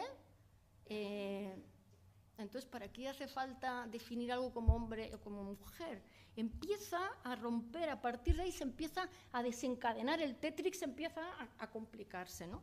Y esto se, se añade, o sea, se une, en mi opinión, al efecto de Internet, como han dicho. O sea, esto no se inicia por Internet, no hay la, toda la eh, liberación de la orientación sexual, esto no, no, no, tiene que ver con Internet, pero eh, el, el, hecho de que hayamos cambiado el sistema de relación con el mundo, la representación del mundo, ¿no? Eh, a través de Internet, ha resultado coherente con este proceso que se venía gestando. Y este proceso ha añadido mayor eh, complejidad y mayor contradicción, ¿no? Porque lo que yo digo en el libro que, sucede, bueno, y quien estaba aquí en la conferencia el otro día, eh, pues eh, lo desarrollé detalladamente, ¿no? Em, es que con Internet la persona empieza a construirse a través de las representaciones que hace de sí misma. se pone sus imágenes en Instagram, bueno, pensó con Facebook, Instagram, TikTok, etcétera. Entonces empieza a dejar de y, empieza a relacionarse, como también han nombrado eh, mis compañeras, empieza a relacionarse a través de pantallas, ¿no? Entonces se pierde la relación personal, se pierde la relación personal, con lo cual el cara a cara. Con lo cual tú no tienes delante a la otra persona para ver el efecto que produce lo que tú dices en un tuit. Y eso está haciendo que se dispare la agresividad porque está bajando los niveles de empatía. Y por otra parte, la gente está empezando a dejar de conocerse interiormente porque ya la, construcción de la persona pasa por lo que publica, ¿no? ese concepto de extimidad del que yo hablaba el otro día, ¿no? que hablaba Paula Civil de hace 10 años. Entonces, eh, estamos entrando en un mundo donde se está, están generándose ahí unas tramas tan complicadas porque por un lado se ha roto mm, la orientación sexual, eh, empezó primero esto de lo trans, eh, yo creo que es como todavía partía de un binarismo, ¿no? De, vale, hombre y mujer, y yo no quiero ser hombre y, quiero ser mujer, pero mantenías el binarismo. Lo que ahora se está viendo con este informe que nombraba Bea de Miquel Misé y de otra compañera es que eh, está pasándose de dar importancia a lo trans, que al final no deja de tener categorías binarias, a lo no binario. Y lo no binario entre los adolescentes es cada vez mayor, o sea, es algo que no definen ya a través de categorías binarias. Y el, el orden social ha sido binario por definición desde el comienzo de, de los sapiens, o sea, no, desde antes, ¿no? O sea, Neandertal los hombres, los machos y las hembras tienen distinto desgaste dental. O sea, se dedicaban, había una división de funciones, digamos, entre machos y hembras, ¿no? Porque hacían cosas distintas. Entonces, ha sido como, el, binarismo ha sido el eje estructurador de todo el orden social. Y ahora está, el binarismo está desapareciendo, está porque, por un lado, porque la persona ya no está escapando de la complementariedad de género, porque las mujeres nos individualizamos, porque ya no hace falta el definirse como hombre o como mujer. Y me podéis decir, pero existen, materialmente existen hombres y mujeres, existe la reproducción biológica, ¿no? Y vale, sí existe, pero como no se está construyendo la identidad es que, perdonad, porque como esto no es una conferencia, pues no, y hay tantos hilos, ¿no? Mm, voy mezclando cosas, ¿no? En la ontología yo digo, yo soy prehistoriadora y yo me he dedicado a estudiar sociedades orales. Yo me he dedicado a estudiar a sociedades que no tienen escritura, ¿no? Y me he ido al Amazonas y me he ido a Etiopía y me he ido a Guatemala a, trabajar con sociedades que no tienen escritura. Y ahí, como decían también mis compañeras, eh, ahí la gente no se construye como nosotros. O sea, ahí la gente no tiene concepto de interioridad. No no hay conciencia de la existencia de la mente. Eso solo aparece cuando aparece la escritura. En, la oralidad las personas son puro cuerpo, son cuerpo, son sustancias, son cuerpo. ¿no? Entonces, eh, lo que nombraba Bea es, yo me di cuenta cuando estaba allí que no te puedes poner en el lugar de esa gente, no puedes ponerte en el lugar de esa gente, pero puedes entender que se construyen de otra manera, puedes entender que hay personas que son de otra manera. Y lo son. Y eso es tan complicado. Mira, esto en el mundo norteamericano y anglosajón en general no te dejan decirlo. Porque tú dices, hay, hay gente que no tiene individualidad. Y no te dejan decirlo porque dice que los estás despreciando. O sea, esto es al revés exactamente de lo, de lo, que ellos hacen, ¿no? Porque yo lo que digo es, la gente, esas personas son tan complejas, tienen un nivel de relación con el mundo tan complejo, construyen a través de tiempo y espacio las categorías del mundo de forma tan compleja como los que tenemos individualidad. Yo los pongo en nivel de igualdad a través de su diferencia los que te dicen, ¿cómo vas a decir que alguien no está individualizado? Es porque tienen idealizada la individualidad y porque dicen, si tú estás diciendo que alguien no tiene individualidad, lo estás despreciando. No, no, quien está despreciando a esa gente eres tú, que considera que no es igual que tú si no tiene individualidad. Yo considero que esa gente es igual de compleja que yo. Y esto es lo que me parece que está pasando ahora con, con esta nueva ontología. ¿no? En esta nueva ontología en la que la persona no se construye a través de una noción de una interioridad, una mente que es transformable, que es lo que nos pasa a la gente que hemos sido educadas con las categorías de la historia, eh, esa gente se está construyendo de otra manera, en mi opinión, que es tan compleja como nosotros, como la nuestra, y no podemos ponernos en su lugar. O sea, la gente que nos hemos construido a través de la categoría de la historia no se puede poner en, el lugar de alguien que te dice yo soy binario o yo me siento que soy, porque dice, pero se siente, pero, pero es que la materialidad, ya, pero yo siento que soy un hombre o siento que soy una mujer. Yo no me puedo poner en ese lugar. No, pero sé que hay personas que se construyen de otra manera. Y eso creo que hay que respetarlo, porque además entiendo por qué lo dicen. O sea, entiendo que en, las categorías de la historia tú dices, yo estoy construida a través de un cuerpo y de una mente. Mi cuerpo es fijo, mi mente es transformable. Esto se ha construido esto con Dao, con Dao García Dauder, que también está por ahí. Lo hemos hablado varias veces porque ella sabe mucho de estas cosas y además es súper interesante escucharla. Em, escucharlo, perdón. Eh, eh, mm, la cuestión del, eh, del sexo sentido, ¿no? de la cuestión de eh, hay y de, y de, cómo se ha construido, cómo se construía antes la noción de mente. ¿no? La noción de mente, la noción de persona como mente y como cuerpo, ha sido construido mm, culturalmente, políticamente, socialmente, por ejemplo, a través de la confesión católica.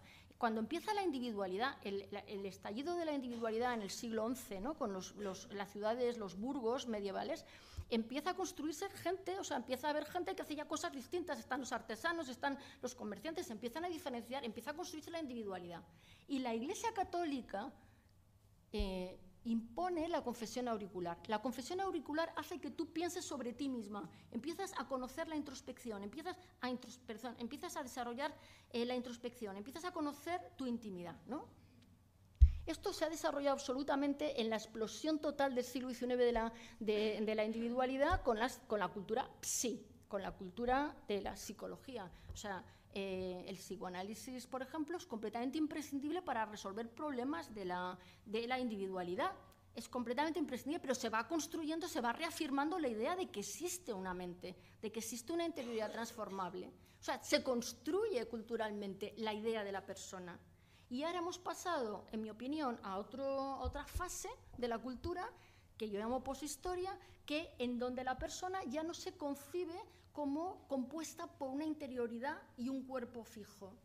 Porque a través de Internet está explotando la idea de que la persona se construye a través de su imagen y se está dejando, como os decía, de, comunicar personalmente una persona con la otra, se está, dejando la conversación, se está dejando de construir intimidad. Así que se está dejando de conocer el interior de la persona. Entonces la gente empieza a no saber identificar su interior. Con lo cual, lo que se empieza a hacer es eh, considerar que el interior es fijo, yo siento, lo siento, que soy esto o que soy lo otro, y que lo que entonces hay que cambiar es el exterior, es el cuerpo. Pero esto es tan, tan respetable y tan complejo como lo que nos pasa en la historia, que nos relacionamos por la escritura. Eso es lo que yo intento decir en el libro. ¿no? no nos podemos poner ahí, pero esto existe, no se puede negar que existe. ¿Cuál es el problema en términos de, historia y en términos de lo que está pasando? Que esto cada vez entra en más contradicción, ¿no? Porque tú dices, no, claro, estos cada vez eh, las personas están más individualizadas, tienen más marca personal. Yo soy, no sé, hay una, cantidad de categorizaciones ahora de la orientación sexual y de, o sea, es como inasumible, etiquetas para todo, ¿no? Eh, tú dices, no.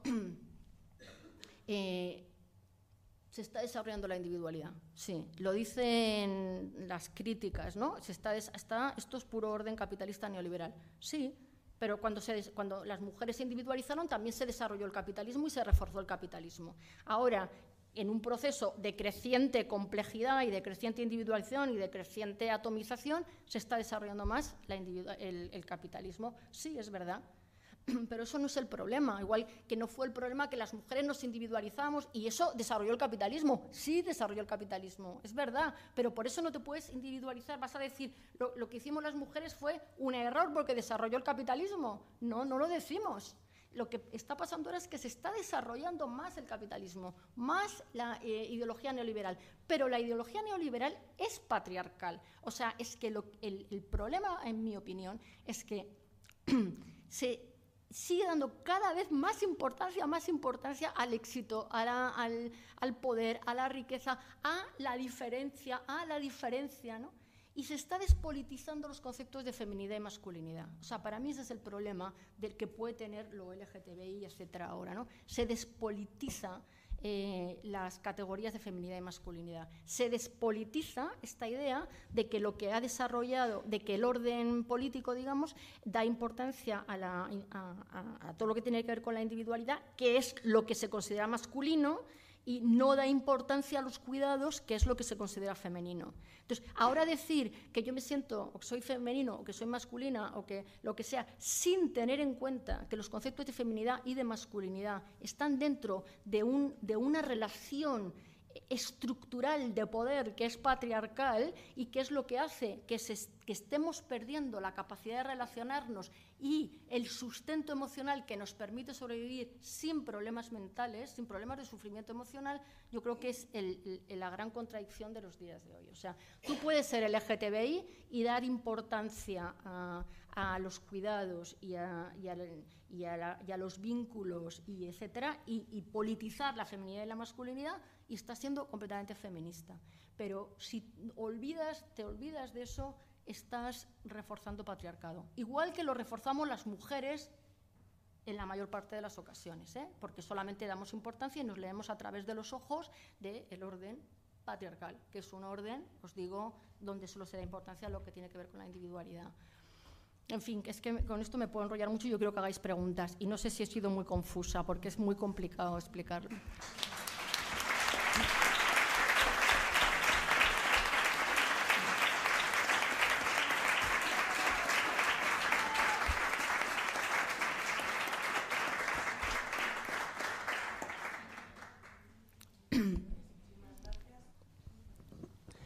Tengo aquí el micro por si queréis acercaros.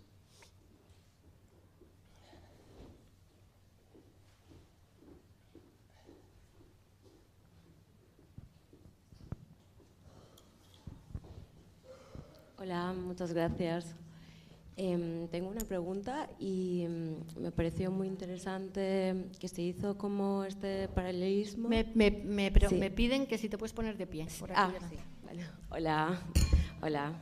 Em, me pareció muy interesante este paralelismo, de alguna forma, que se hizo, de em, que em, eh, las personas trans, como están exacerbando, digamos, la individualidad y por eso solo y vienen además construidas ¿no? como estas identidades por el neoliberalismo, más o menos, por Internet y estas cosas, y mm, están em, llevando, digamos, em, perdón, es que no sé, no soy nativa, em, están llevando a que haya más patriarcado por eso, ¿no? Es, se supone que eso es una tesis.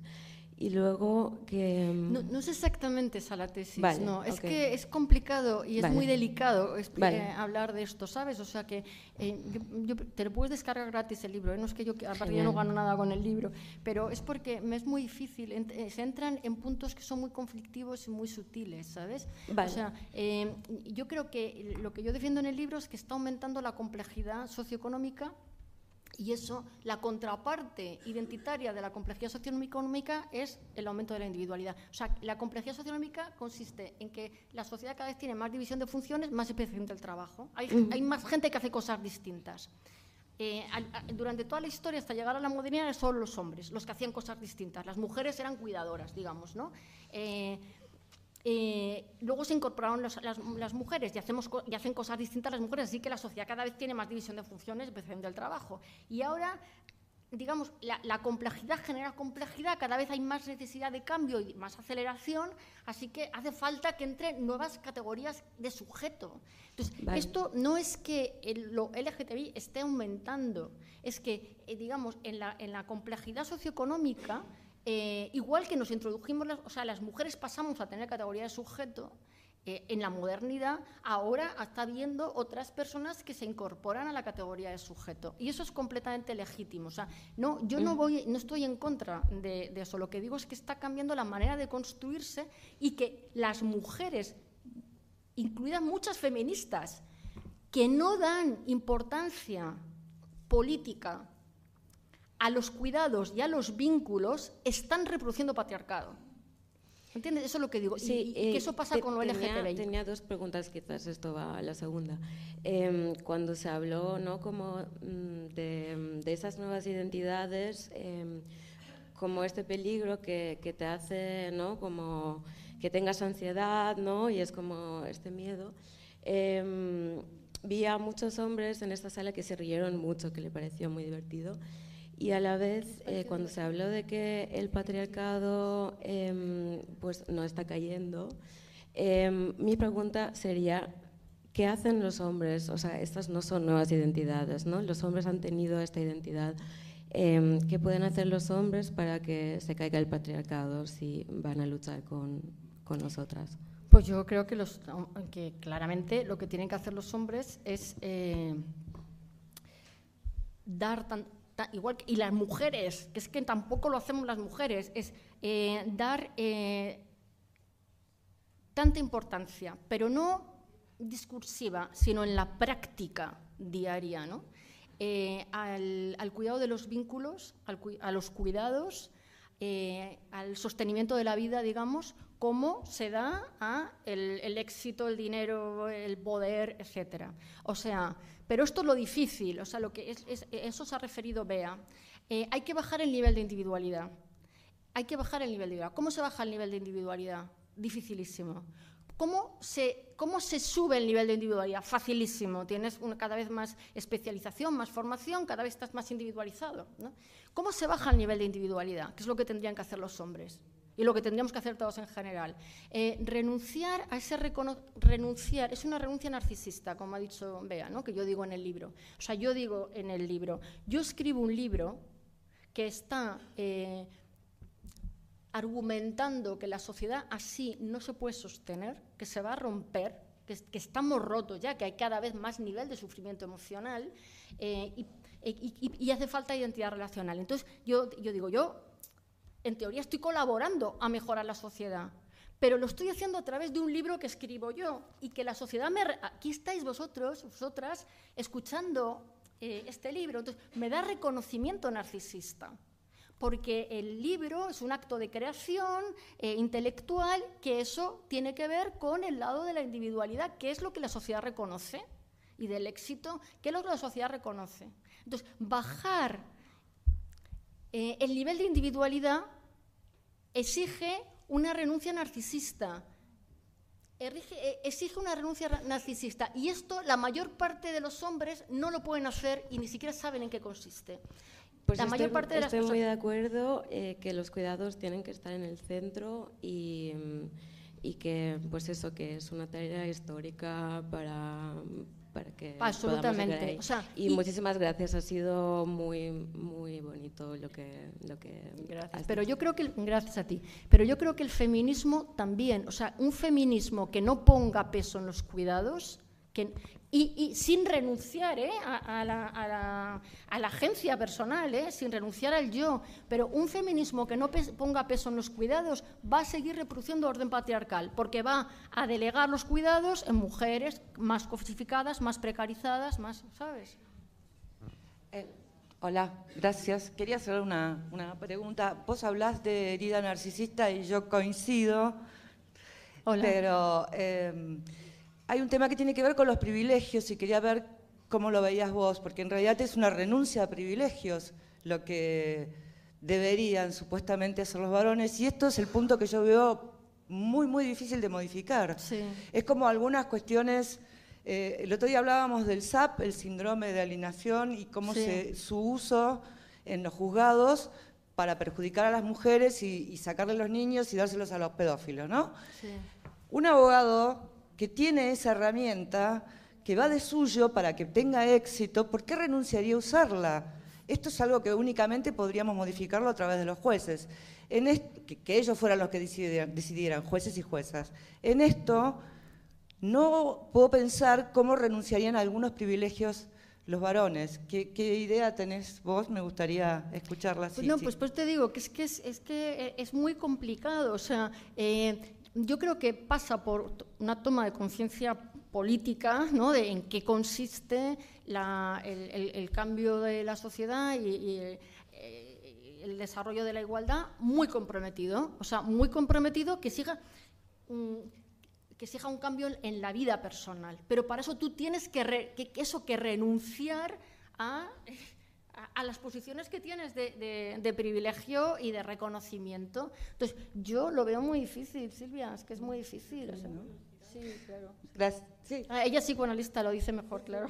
Yo diría que eso, que, la única opción es narcisizar la renuncia. Es decir, solo cuando se idealiza solo cuando se transforma, sí, sí, tiene un poco que ver con todo el mecanismo psíquico de la anorexia, por ejemplo, ¿no? Donde donde ya se trata de poder disfrutar del no tener hambre en lugar bueno yo creo que en el caso de, los hombres me parece que sí que en la medida en que pueden que algo de esto sí pasa con en relación al tema más de los cuidados parentales, ¿no?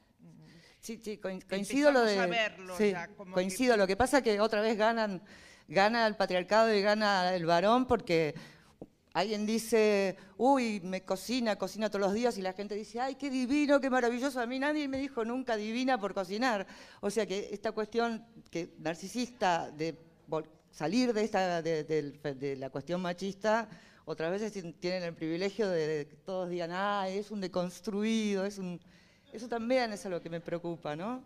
Pero bueno, es el juego que estamos jugando. Gracias eh, a todas que hay hombres que, hacen, o sea, yo creo que hay hombres que hacen esfuerzos, ¿no? Por, y, o sea, que realmente intentan un cambio, ¿no? Eh, pero, pero es muy complicado, sí. Son, son, pocos los que lo consiguen. Eh, hola, gracias. Eh, ha sido interesantísimo. yo por añadir esta es verdad que la mayoría de las personas no estamos en nuestras casas no estamos pensando mucho en qué lugar estamos y qué sentimos y qué posición política tenemos hacia las cosas, pero muchas veces el arte nos ayuda a comprender y a empatizar. Y mm, el otro día estuve viendo una exposición de Ellas Crean, de Ana Esteve en el Thyssen, que recomiendo muchísimo, que es una videoartista que precisamente está reflexionando sobre el tema de la construcción de la identidad. Y mm, no sé si la habéis visto, si la conocéis. Bueno, pues eh, con el tema de la construcción de la identidad em, em, se enfoca mucho en la gente joven ¿no? y, en, eh, cómo la identidad está construyéndose sobre eh, esa, a través de las redes sociales y intentando esa individualización constante de quién ellos son, ¿no? esa búsqueda constante que en realidad está llena de referencia a los otros, con lo cual, eh, al final vas a ver su exposición y una de las conclusiones que sacas quizá es, o que te hace reflexionar es, estamos intentando individualizarnos y de esa manera estamos pareciéndonos mucho, mucho más entre nosotros mismos. ¿no? Eh, en esa búsqueda de quiero ser original, al final soy muy igual a los demás. Eh, no sé si quieres añadir algo sobre sí, esto. no, no, completamente de acuerdo, Julia, porque además digamos que eso está, lo están analizando la gente que habla de India en la actualidad, ¿no? Y se habla de, o sea, eh, a través de Internet ¿no? y de la red, em, hay un intento no solamente de, que consumamos cada vez más, sino de dirigir los deseos, ¿no? Eh, o sea, de, de, orientarte hacia dónde quieres consumir, porque eso es lo que da una rentabilidad garantizada. Eh, y entonces se está unificando, o sea, se está hablando además como de, mm, ay, yo lo digo en el libro, de enjambres o de, como de que nos queremos. Hay una frase de Alessandro Barico, ese que es novelista, pero que tiene un libro que a mí me gustó mucho, eh, vamos, que es, como ha ido avanzando Internet, ¿no? Y los pasos año a año, año a año que se ha ido haciendo. Y, tiene una frase que a mí me gustó mucho, porque me, veo que somos así. Dice em, algo así como, eh, somos como una mosca que cree volar libremente en el interior del vagón de un tren en marcha sin que sepamos ni a dónde nos dirigimos ni podemos controlar la dirección. ¿no? Y es verdad, somos como moscas y lo que él, lo que él a lo que se refiere es que Internet y todo, todo cómo se está orientando, lo que se llama el capitalismo de las plataformas, ¿no? Eh, Internet está orientándonos en una determinada dirección y nosotros queremos mm, volar libremente y que es nuestra, ¿no? pero estamos completamente dirigidos y cada vez más. ¿no? Esta es la, eh, eh, en eso coinciden, o sea, los que están hablando de qué es lo que está pasando actualmente eh, coinciden en que cada vez estamos más dirigidos en nuestros comportamientos y en nuestros deseos.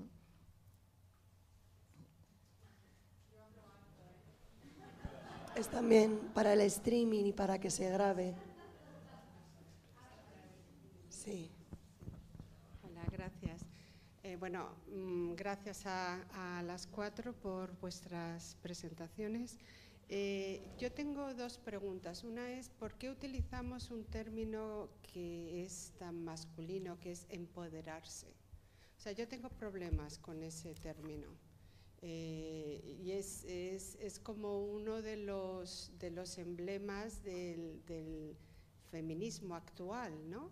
Entonces yo no sé si se podría buscar una, algo alternativo, algo que porque empoderarse, el poder eh, parece que te dirige a, eh, esa individualidad potente, eh, narcisista, sabes, poco compasiva, ¿no?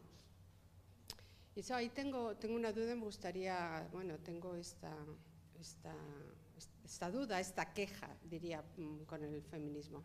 Y la otra es que antes cuando hemos hablado de, obviamente, eh, si los hombres no ponen de su parte y nosotras hacemos reflexión sobre todas estas cuestiones, pues creo que va a ser muy difícil que las cosas cambien.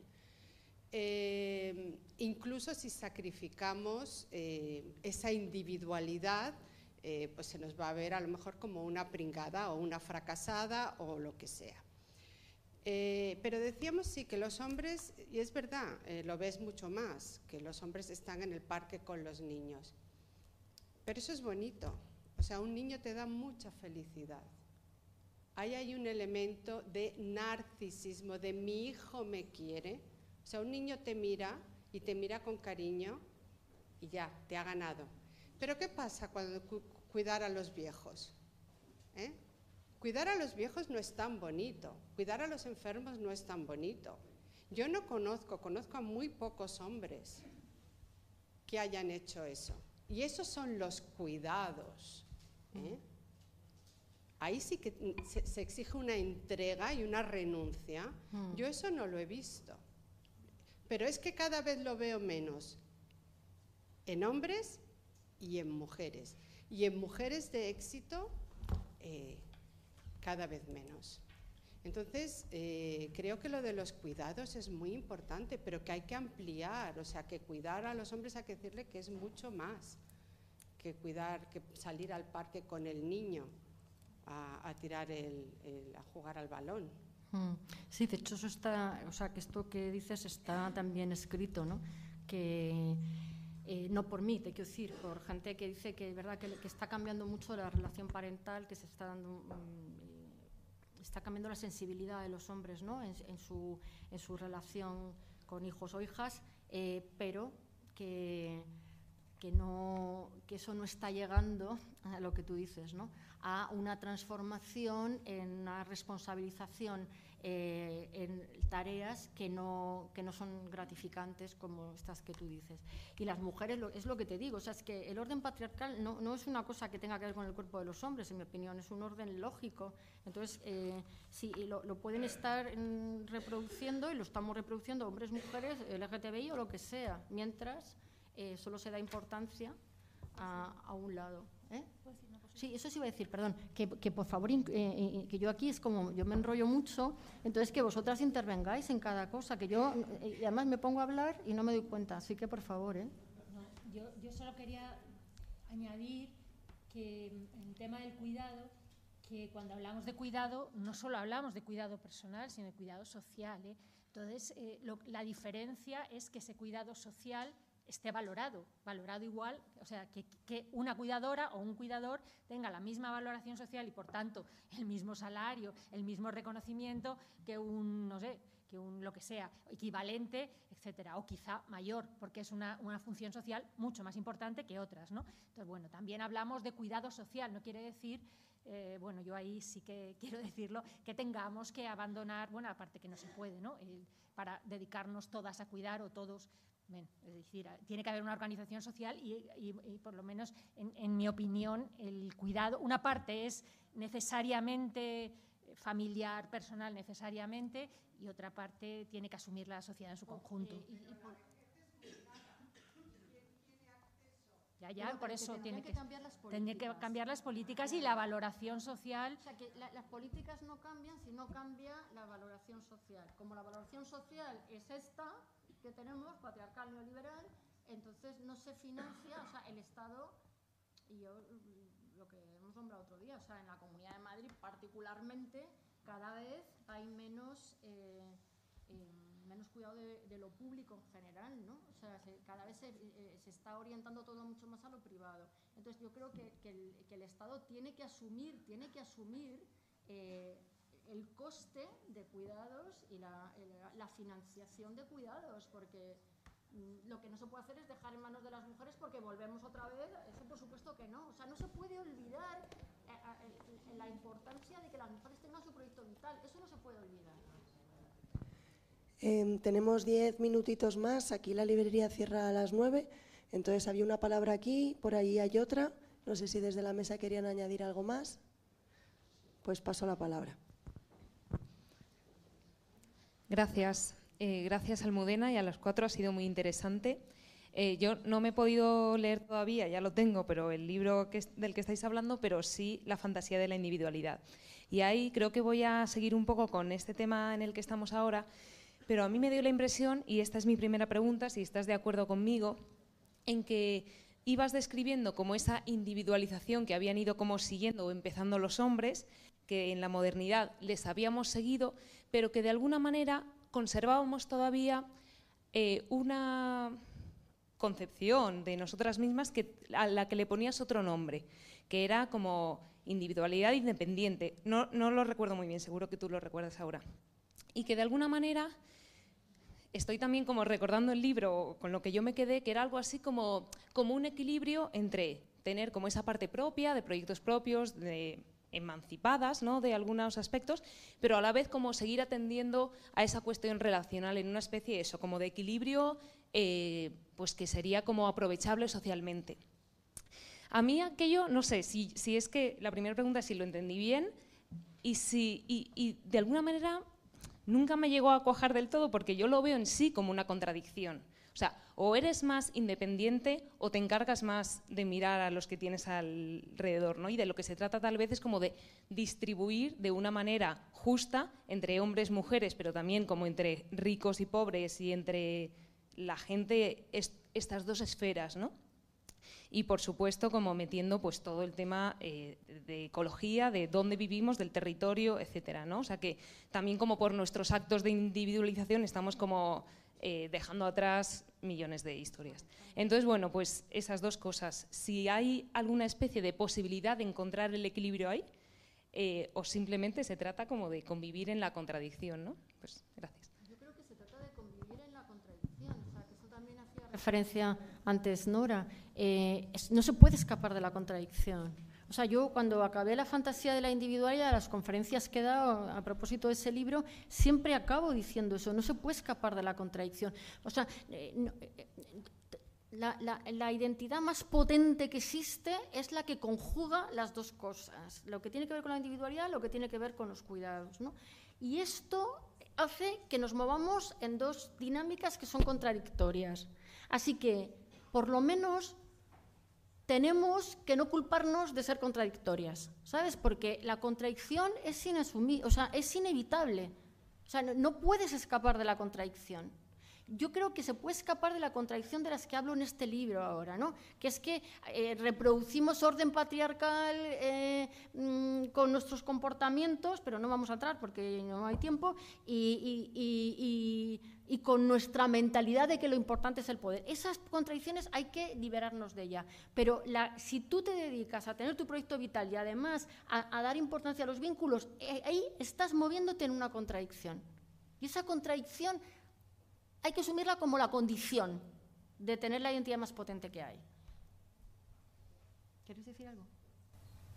No, ah. estábamos hablando de eso. Tú.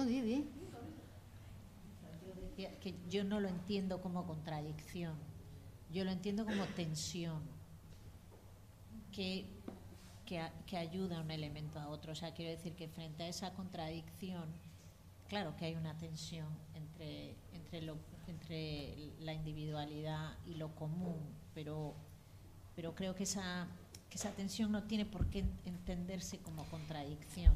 pero yo hablo en términos estructurales, de cómo se construye una, y eh, una cosa y otra, en términos de, valoración del tiempo, del espacio, de todo esto, ¿sabes? Ahí son, te mueves en dinámicas que son opuestas. Pero ¿cuál es la diferencia entre tensión y contradicción?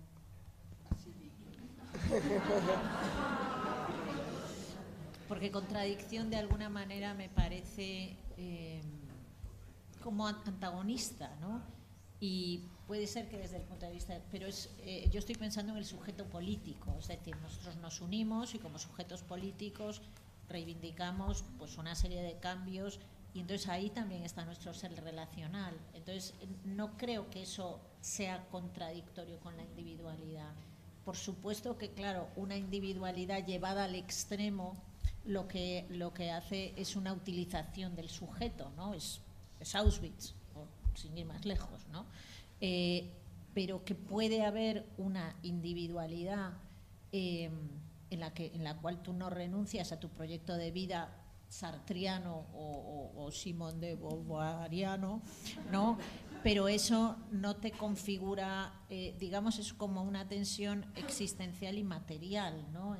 Y en ese sentido creo que puede ser una tensión, ¿no? O me gustaría verlo más, a lo mejor es más un deseo que una realidad, pero me gustaría pensar que ambas cosas te constituyen como humano.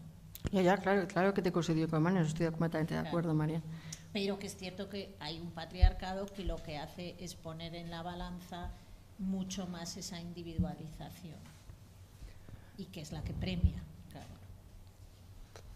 Tenemos aquí otras dos palabras. Sí.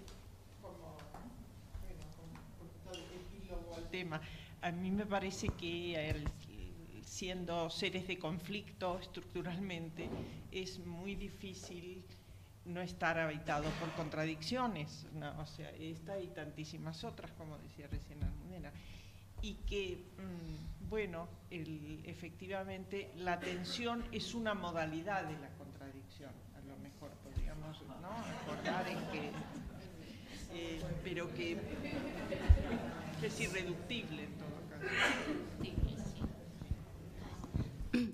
Eh, bueno, eh, no he podido leer el último libro, pero me escuché la charla del otro día y es una, eh, es, bueno, es decirte que escribas el cuarto libro sobre las cosas, las tecnologías, porque es algo de lo que hablas mucho y tiene que ver con el progreso. En realidad, es una, lo que estás diciendo es una forma de decir, vamos a parar el progreso, pero ¿cómo hacemos eso? Vamos a parar el desarrollo tecnológico, pero ¿cómo hacemos eso? Y yo creo que sería interesante pensarlo, y también hablas del movimiento ecologista, del decrecimiento, en relación a eh, con qué cosas queremos vivir, con qué tecnologías queremos vivir, porque si te vas a la sociología de la tecnología y tal, cuando hablan de Claro, nosotros delegamos agencia también las cosas, no solamente eh, la fantasía de la individualidad se genera, yo lo interpreto así, eh, en base a la identidad relacional, sino también porque hay todas toda una serie de cosas que nos sustentan, ¿no? como cuando miramos el GPS y ya nos olvidamos de tener que hacer eso, igual que nos olvidamos de tener que limpiar la casa, delegamos agencia las cosas para poder individualizarnos. Y, en ese sentido, pues a mí me encantaría que en algún momento pudiera responder a esta pregunta de, bueno, ¿y cómo podemos eh, transformar la sociedad también con las cosas y qué papel tendrían esas tecnologías y qué tiempo, ¿no? Porque al final el tiempo es lo, es lo que está detrás, yo creo, un poco de, ¿no? Ahí detrás, eh, en profundidad, ¿qué, qué, qué tecnologías nos permitirían el tiempo de generar vínculos, no sé. Eh, ¿no? Es que no pasa por tecnologías, en mi opinión, pasa por, pero, por relacionarte sin tecnología, ¿sabes? Pero eso es posible, o sea, claro. Eh, tecnologías en un sentido muy primario, como artefacto, incluso ¿no? las de las tribus indígenas tienen tecnologías muy primitivas, ¿no? Ya, yo es que en el libro defiendo que hay que volver a la conversación, por ejemplo, ¿sabes? O sea, que hay que volver a... Claro, sí, sí, ahí claro, es donde yo no estoy... O sea, que se puede dar otra interpretación, creo, de la... Pero bueno. Eh, claro, sí. O sea, entiendo, entiendo... Sí, porque, o sea, tendría que pensarlo eh, de bueno, otra yo, manera. yo creo que tienes que escribir el, el otro libro. Eh, yo no he leído tampoco el último, pero conozco mucho tu obra y de Nora Levington también. Y fue un cambio, a mí me salvó la vida el feminismo y la filosofía, que soy profe de filosofía y como profesora de filosofía en la escuela pública trabajo mucho con adolescentes, chicos y chicas. Y esto que estás planteando, que lo apuntabas también en otros textos, lo de la nueva ontología a través de Internet y que sostienes, claro, cómo ese paso, cómo la cultura oral implica una construcción de la subjetividad y la identidad el paso a la historia con la escritura a otra y ahora pareciera que entramos en una nueva antología, pues eh, ¿cómo salíamos nosotras las mujeres? Comentabas antes el, adquirir esa contradicción en la que desde luego habitamos, que es esa identidad individual sin haber abandonado la identidad relacional, y decías, claro, en el capitalismo no vamos tampoco nosotros a culparnos porque es verdad que hemos el, que nos el habernos individualizado nosotras como mujeres, hemos participado en su desarrollo. Y ahora en el mundo en el que estamos también pareciera que hay unos desarrollos que, bueno, parece que es un poco el precio a pagar. Yo creo que es totalmente de acuerdo en que no hay que parar de pensar. A mí me da vueltas la cabeza con todo lo que está pasando en este mundo. Y sí que estoy viviendo el cambio de paradigma con mis alumnos y mis alumnas y no está siendo hacia el feminismo. No ha llegado, estoy de acuerdo y es terrible. Eh, las mujeres cuando adquirimos la identidad individual y no abandonamos la identidad relacional, no es que participásemos en el capitalismo, que también es que permitimos que hubiese capitalismo en el sentido de que hubiese sociedad capitalista. Sin nosotras no había sociedad. Y sin sociedad no hay capitalismo porque no hay mundo y se va todo al carajo, entonces no hay nada y era muy difícil de sostener. Y nosotras, ocupando todavía en una sociedad patriarcal capitalista, pudimos, pues ha podido haber capitalismo gracias a que se sustenta la vida desde el patriarcado. Y creo que en esta nueva ontología pasa algo parecido de nuevo con los cuerpos de las mujeres. El precio que están pagando es brutal. La hipersexualización de las niñas y, de las chicas y que estén construyendo su identidad a partir de la representación de su imagen está destinada al fracaso. Se ponen delante del espejo y se odian porque no se parecen a la imagen de sí mismas. Es terrible. Llevo dando clase de 17 años en la escuela pública y lo que estoy viviendo en la última década es de locos. Hmm. Y para ellos y para ellas, pero para ellas a lo bestia, porque en hmm. esos ritos hacia la feminidad que decíais, explicabais antes muy rápido de cómo, creo que era la primera ponente, cómo se nos recluye, no se celebra, no me acuerdo ya que lo ha dicho, no se celebra o honora la maternidad, sino que se las recluye en el espacio doméstico porque tenemos la regla, entonces de pronto es una potencialidad, pero a la vez es una impureza, etcétera, y se nos empieza a recluir en, en los espacios, es la manera de controlarnos La reducción ahora mismo de las niñas y las adolescentes en un espacio, porque ya no desde luego es el espacio privado o doméstico, ¿no? porque van y vienen, en un cuerpo hipersexualizado del que no mm. pueden salir. Y lo que único, estoy de acuerdo con la compañera, las empodera es su culo y tiene un recorrido muy corto, que lo que te empodere sea tu culo, es muy fuerte. Entonces hace falta seguir pensando todas juntas y mucho más feminismo y vienen tiempos muy complicados. Sí, y que el patriarcado está cada vez más fuerte, es que eso es así. El patriarcado está cada vez más fuerte. No, yo quería decir, porque yo hablé tan rápido que la verdad luego me quedó la mitad, pero cuando dije que creo desde mi edad, yo insisto mucho, ¿no? Las jóvenes no lo ven porque no han vivido otra cosa, pero yo creo que el género se ha radicalizado de una manera hacia una mayor cosificación de los cuerpos femeninos brutal. Yo ayer comentaba, cuando estuvimos, que puse, el otro día di una charla y puse una foto de mí en mi adolescencia y éramos indistinguibles prácticamente, que no quiero decir, pero bueno, chicos y chicas adolescentes, 13, 14 años, éramos muy parecidos y en el colegio, ¿no? Un colegio mixto. Y ahora vas a un colegio y, lo ves. Las jóvenes no lo ven porque han crecido así. Tú no puedes decir, tú ahora intentas decir, el género se ha reforzado, la cosificación de las mujeres es mayor que nunca y te dicen, qué tontería, si hay más feminismo que nunca. Es brutal la diferencia con mi juventud, con mi niñez. Sí, sí, claro. Total, además...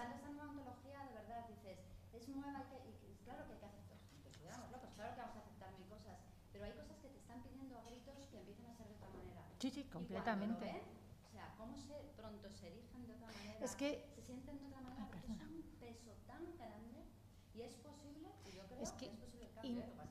¿eh? Eh, Almudena dice una cosa que ella no ha dicho, yo tenía escrita y no, he dicho tampoco, que es que ella es muy crítica con la disolución o, la, o que no se que, o que la pierda fuerza la politización de lo que entendemos por género. O sea, ella, ella eh, todo el rato en su libro eh, reivindica que el género debe ser repolitizado o por lo menos no perder su virtualidad política, yo lo quería señalar, porque creo que estamos en eso, o sea, no, es, es, de verdad, es una de las cosas más... Claro, yo lo que digo en el libro es que el, patriarcado está más fuerte que nunca y que, y que, la sociedad es más desigual que nunca, porque las mujeres están eh, o sea, que hay una cosificación con los vientres de alquiler, con la pornografía que erotiza la violencia eh, sexual, eh, que, hay, una, hay un patriarcado cada vez más potente. Por eso no se puede olvidar, o sea, esa es la cuestión de aceptar esas nuevas identidades, pero que no pueden perder, o sea, no, no pueden perderse de vista ni la cosificación que hay de las mujeres, ni la politización de los términos de género, ¿no? de, en qué consiste el género. Es así. Por eso la idea pues de perder el concepto de género es mala idea. Eso es personal. Eh, y tú fíjate, antes, eh, antes el, íbamos con el pelo corto, mm, vamos, muchas mujeres en los años 70 y tal. Ahora todas con melena, con, o sea, está eh, muy generizada la juventud, ¿no? Bueno, que es que no sé, ya se han ido. Vamos a dejarlo aquí, pero bueno, recordar que tenemos el grupo de lectura para seguirlo discutiendo, para entrar en profundidad. Em, en Nociones Comunes de Trafis lo podéis ver. El libro está libre de descarga, como ha dicho Almudena, eh, para que siga habiendo libros en, Sí, para que haya siga habiendo libros en libre descarga, pues también tenemos formas de asociación y de colaboración con el proyecto Traficantes de Sueños. Esta charla ha sido eh, streameada, o sea, está el vídeo y también se podrá ver después. También el audio. Y bueno, muchísimas gracias. Desde luego se ve que nos faltarían horas para seguir profundizando en todo lo que el libro plantea, así que otra vez muchísimas gracias a las cuatro.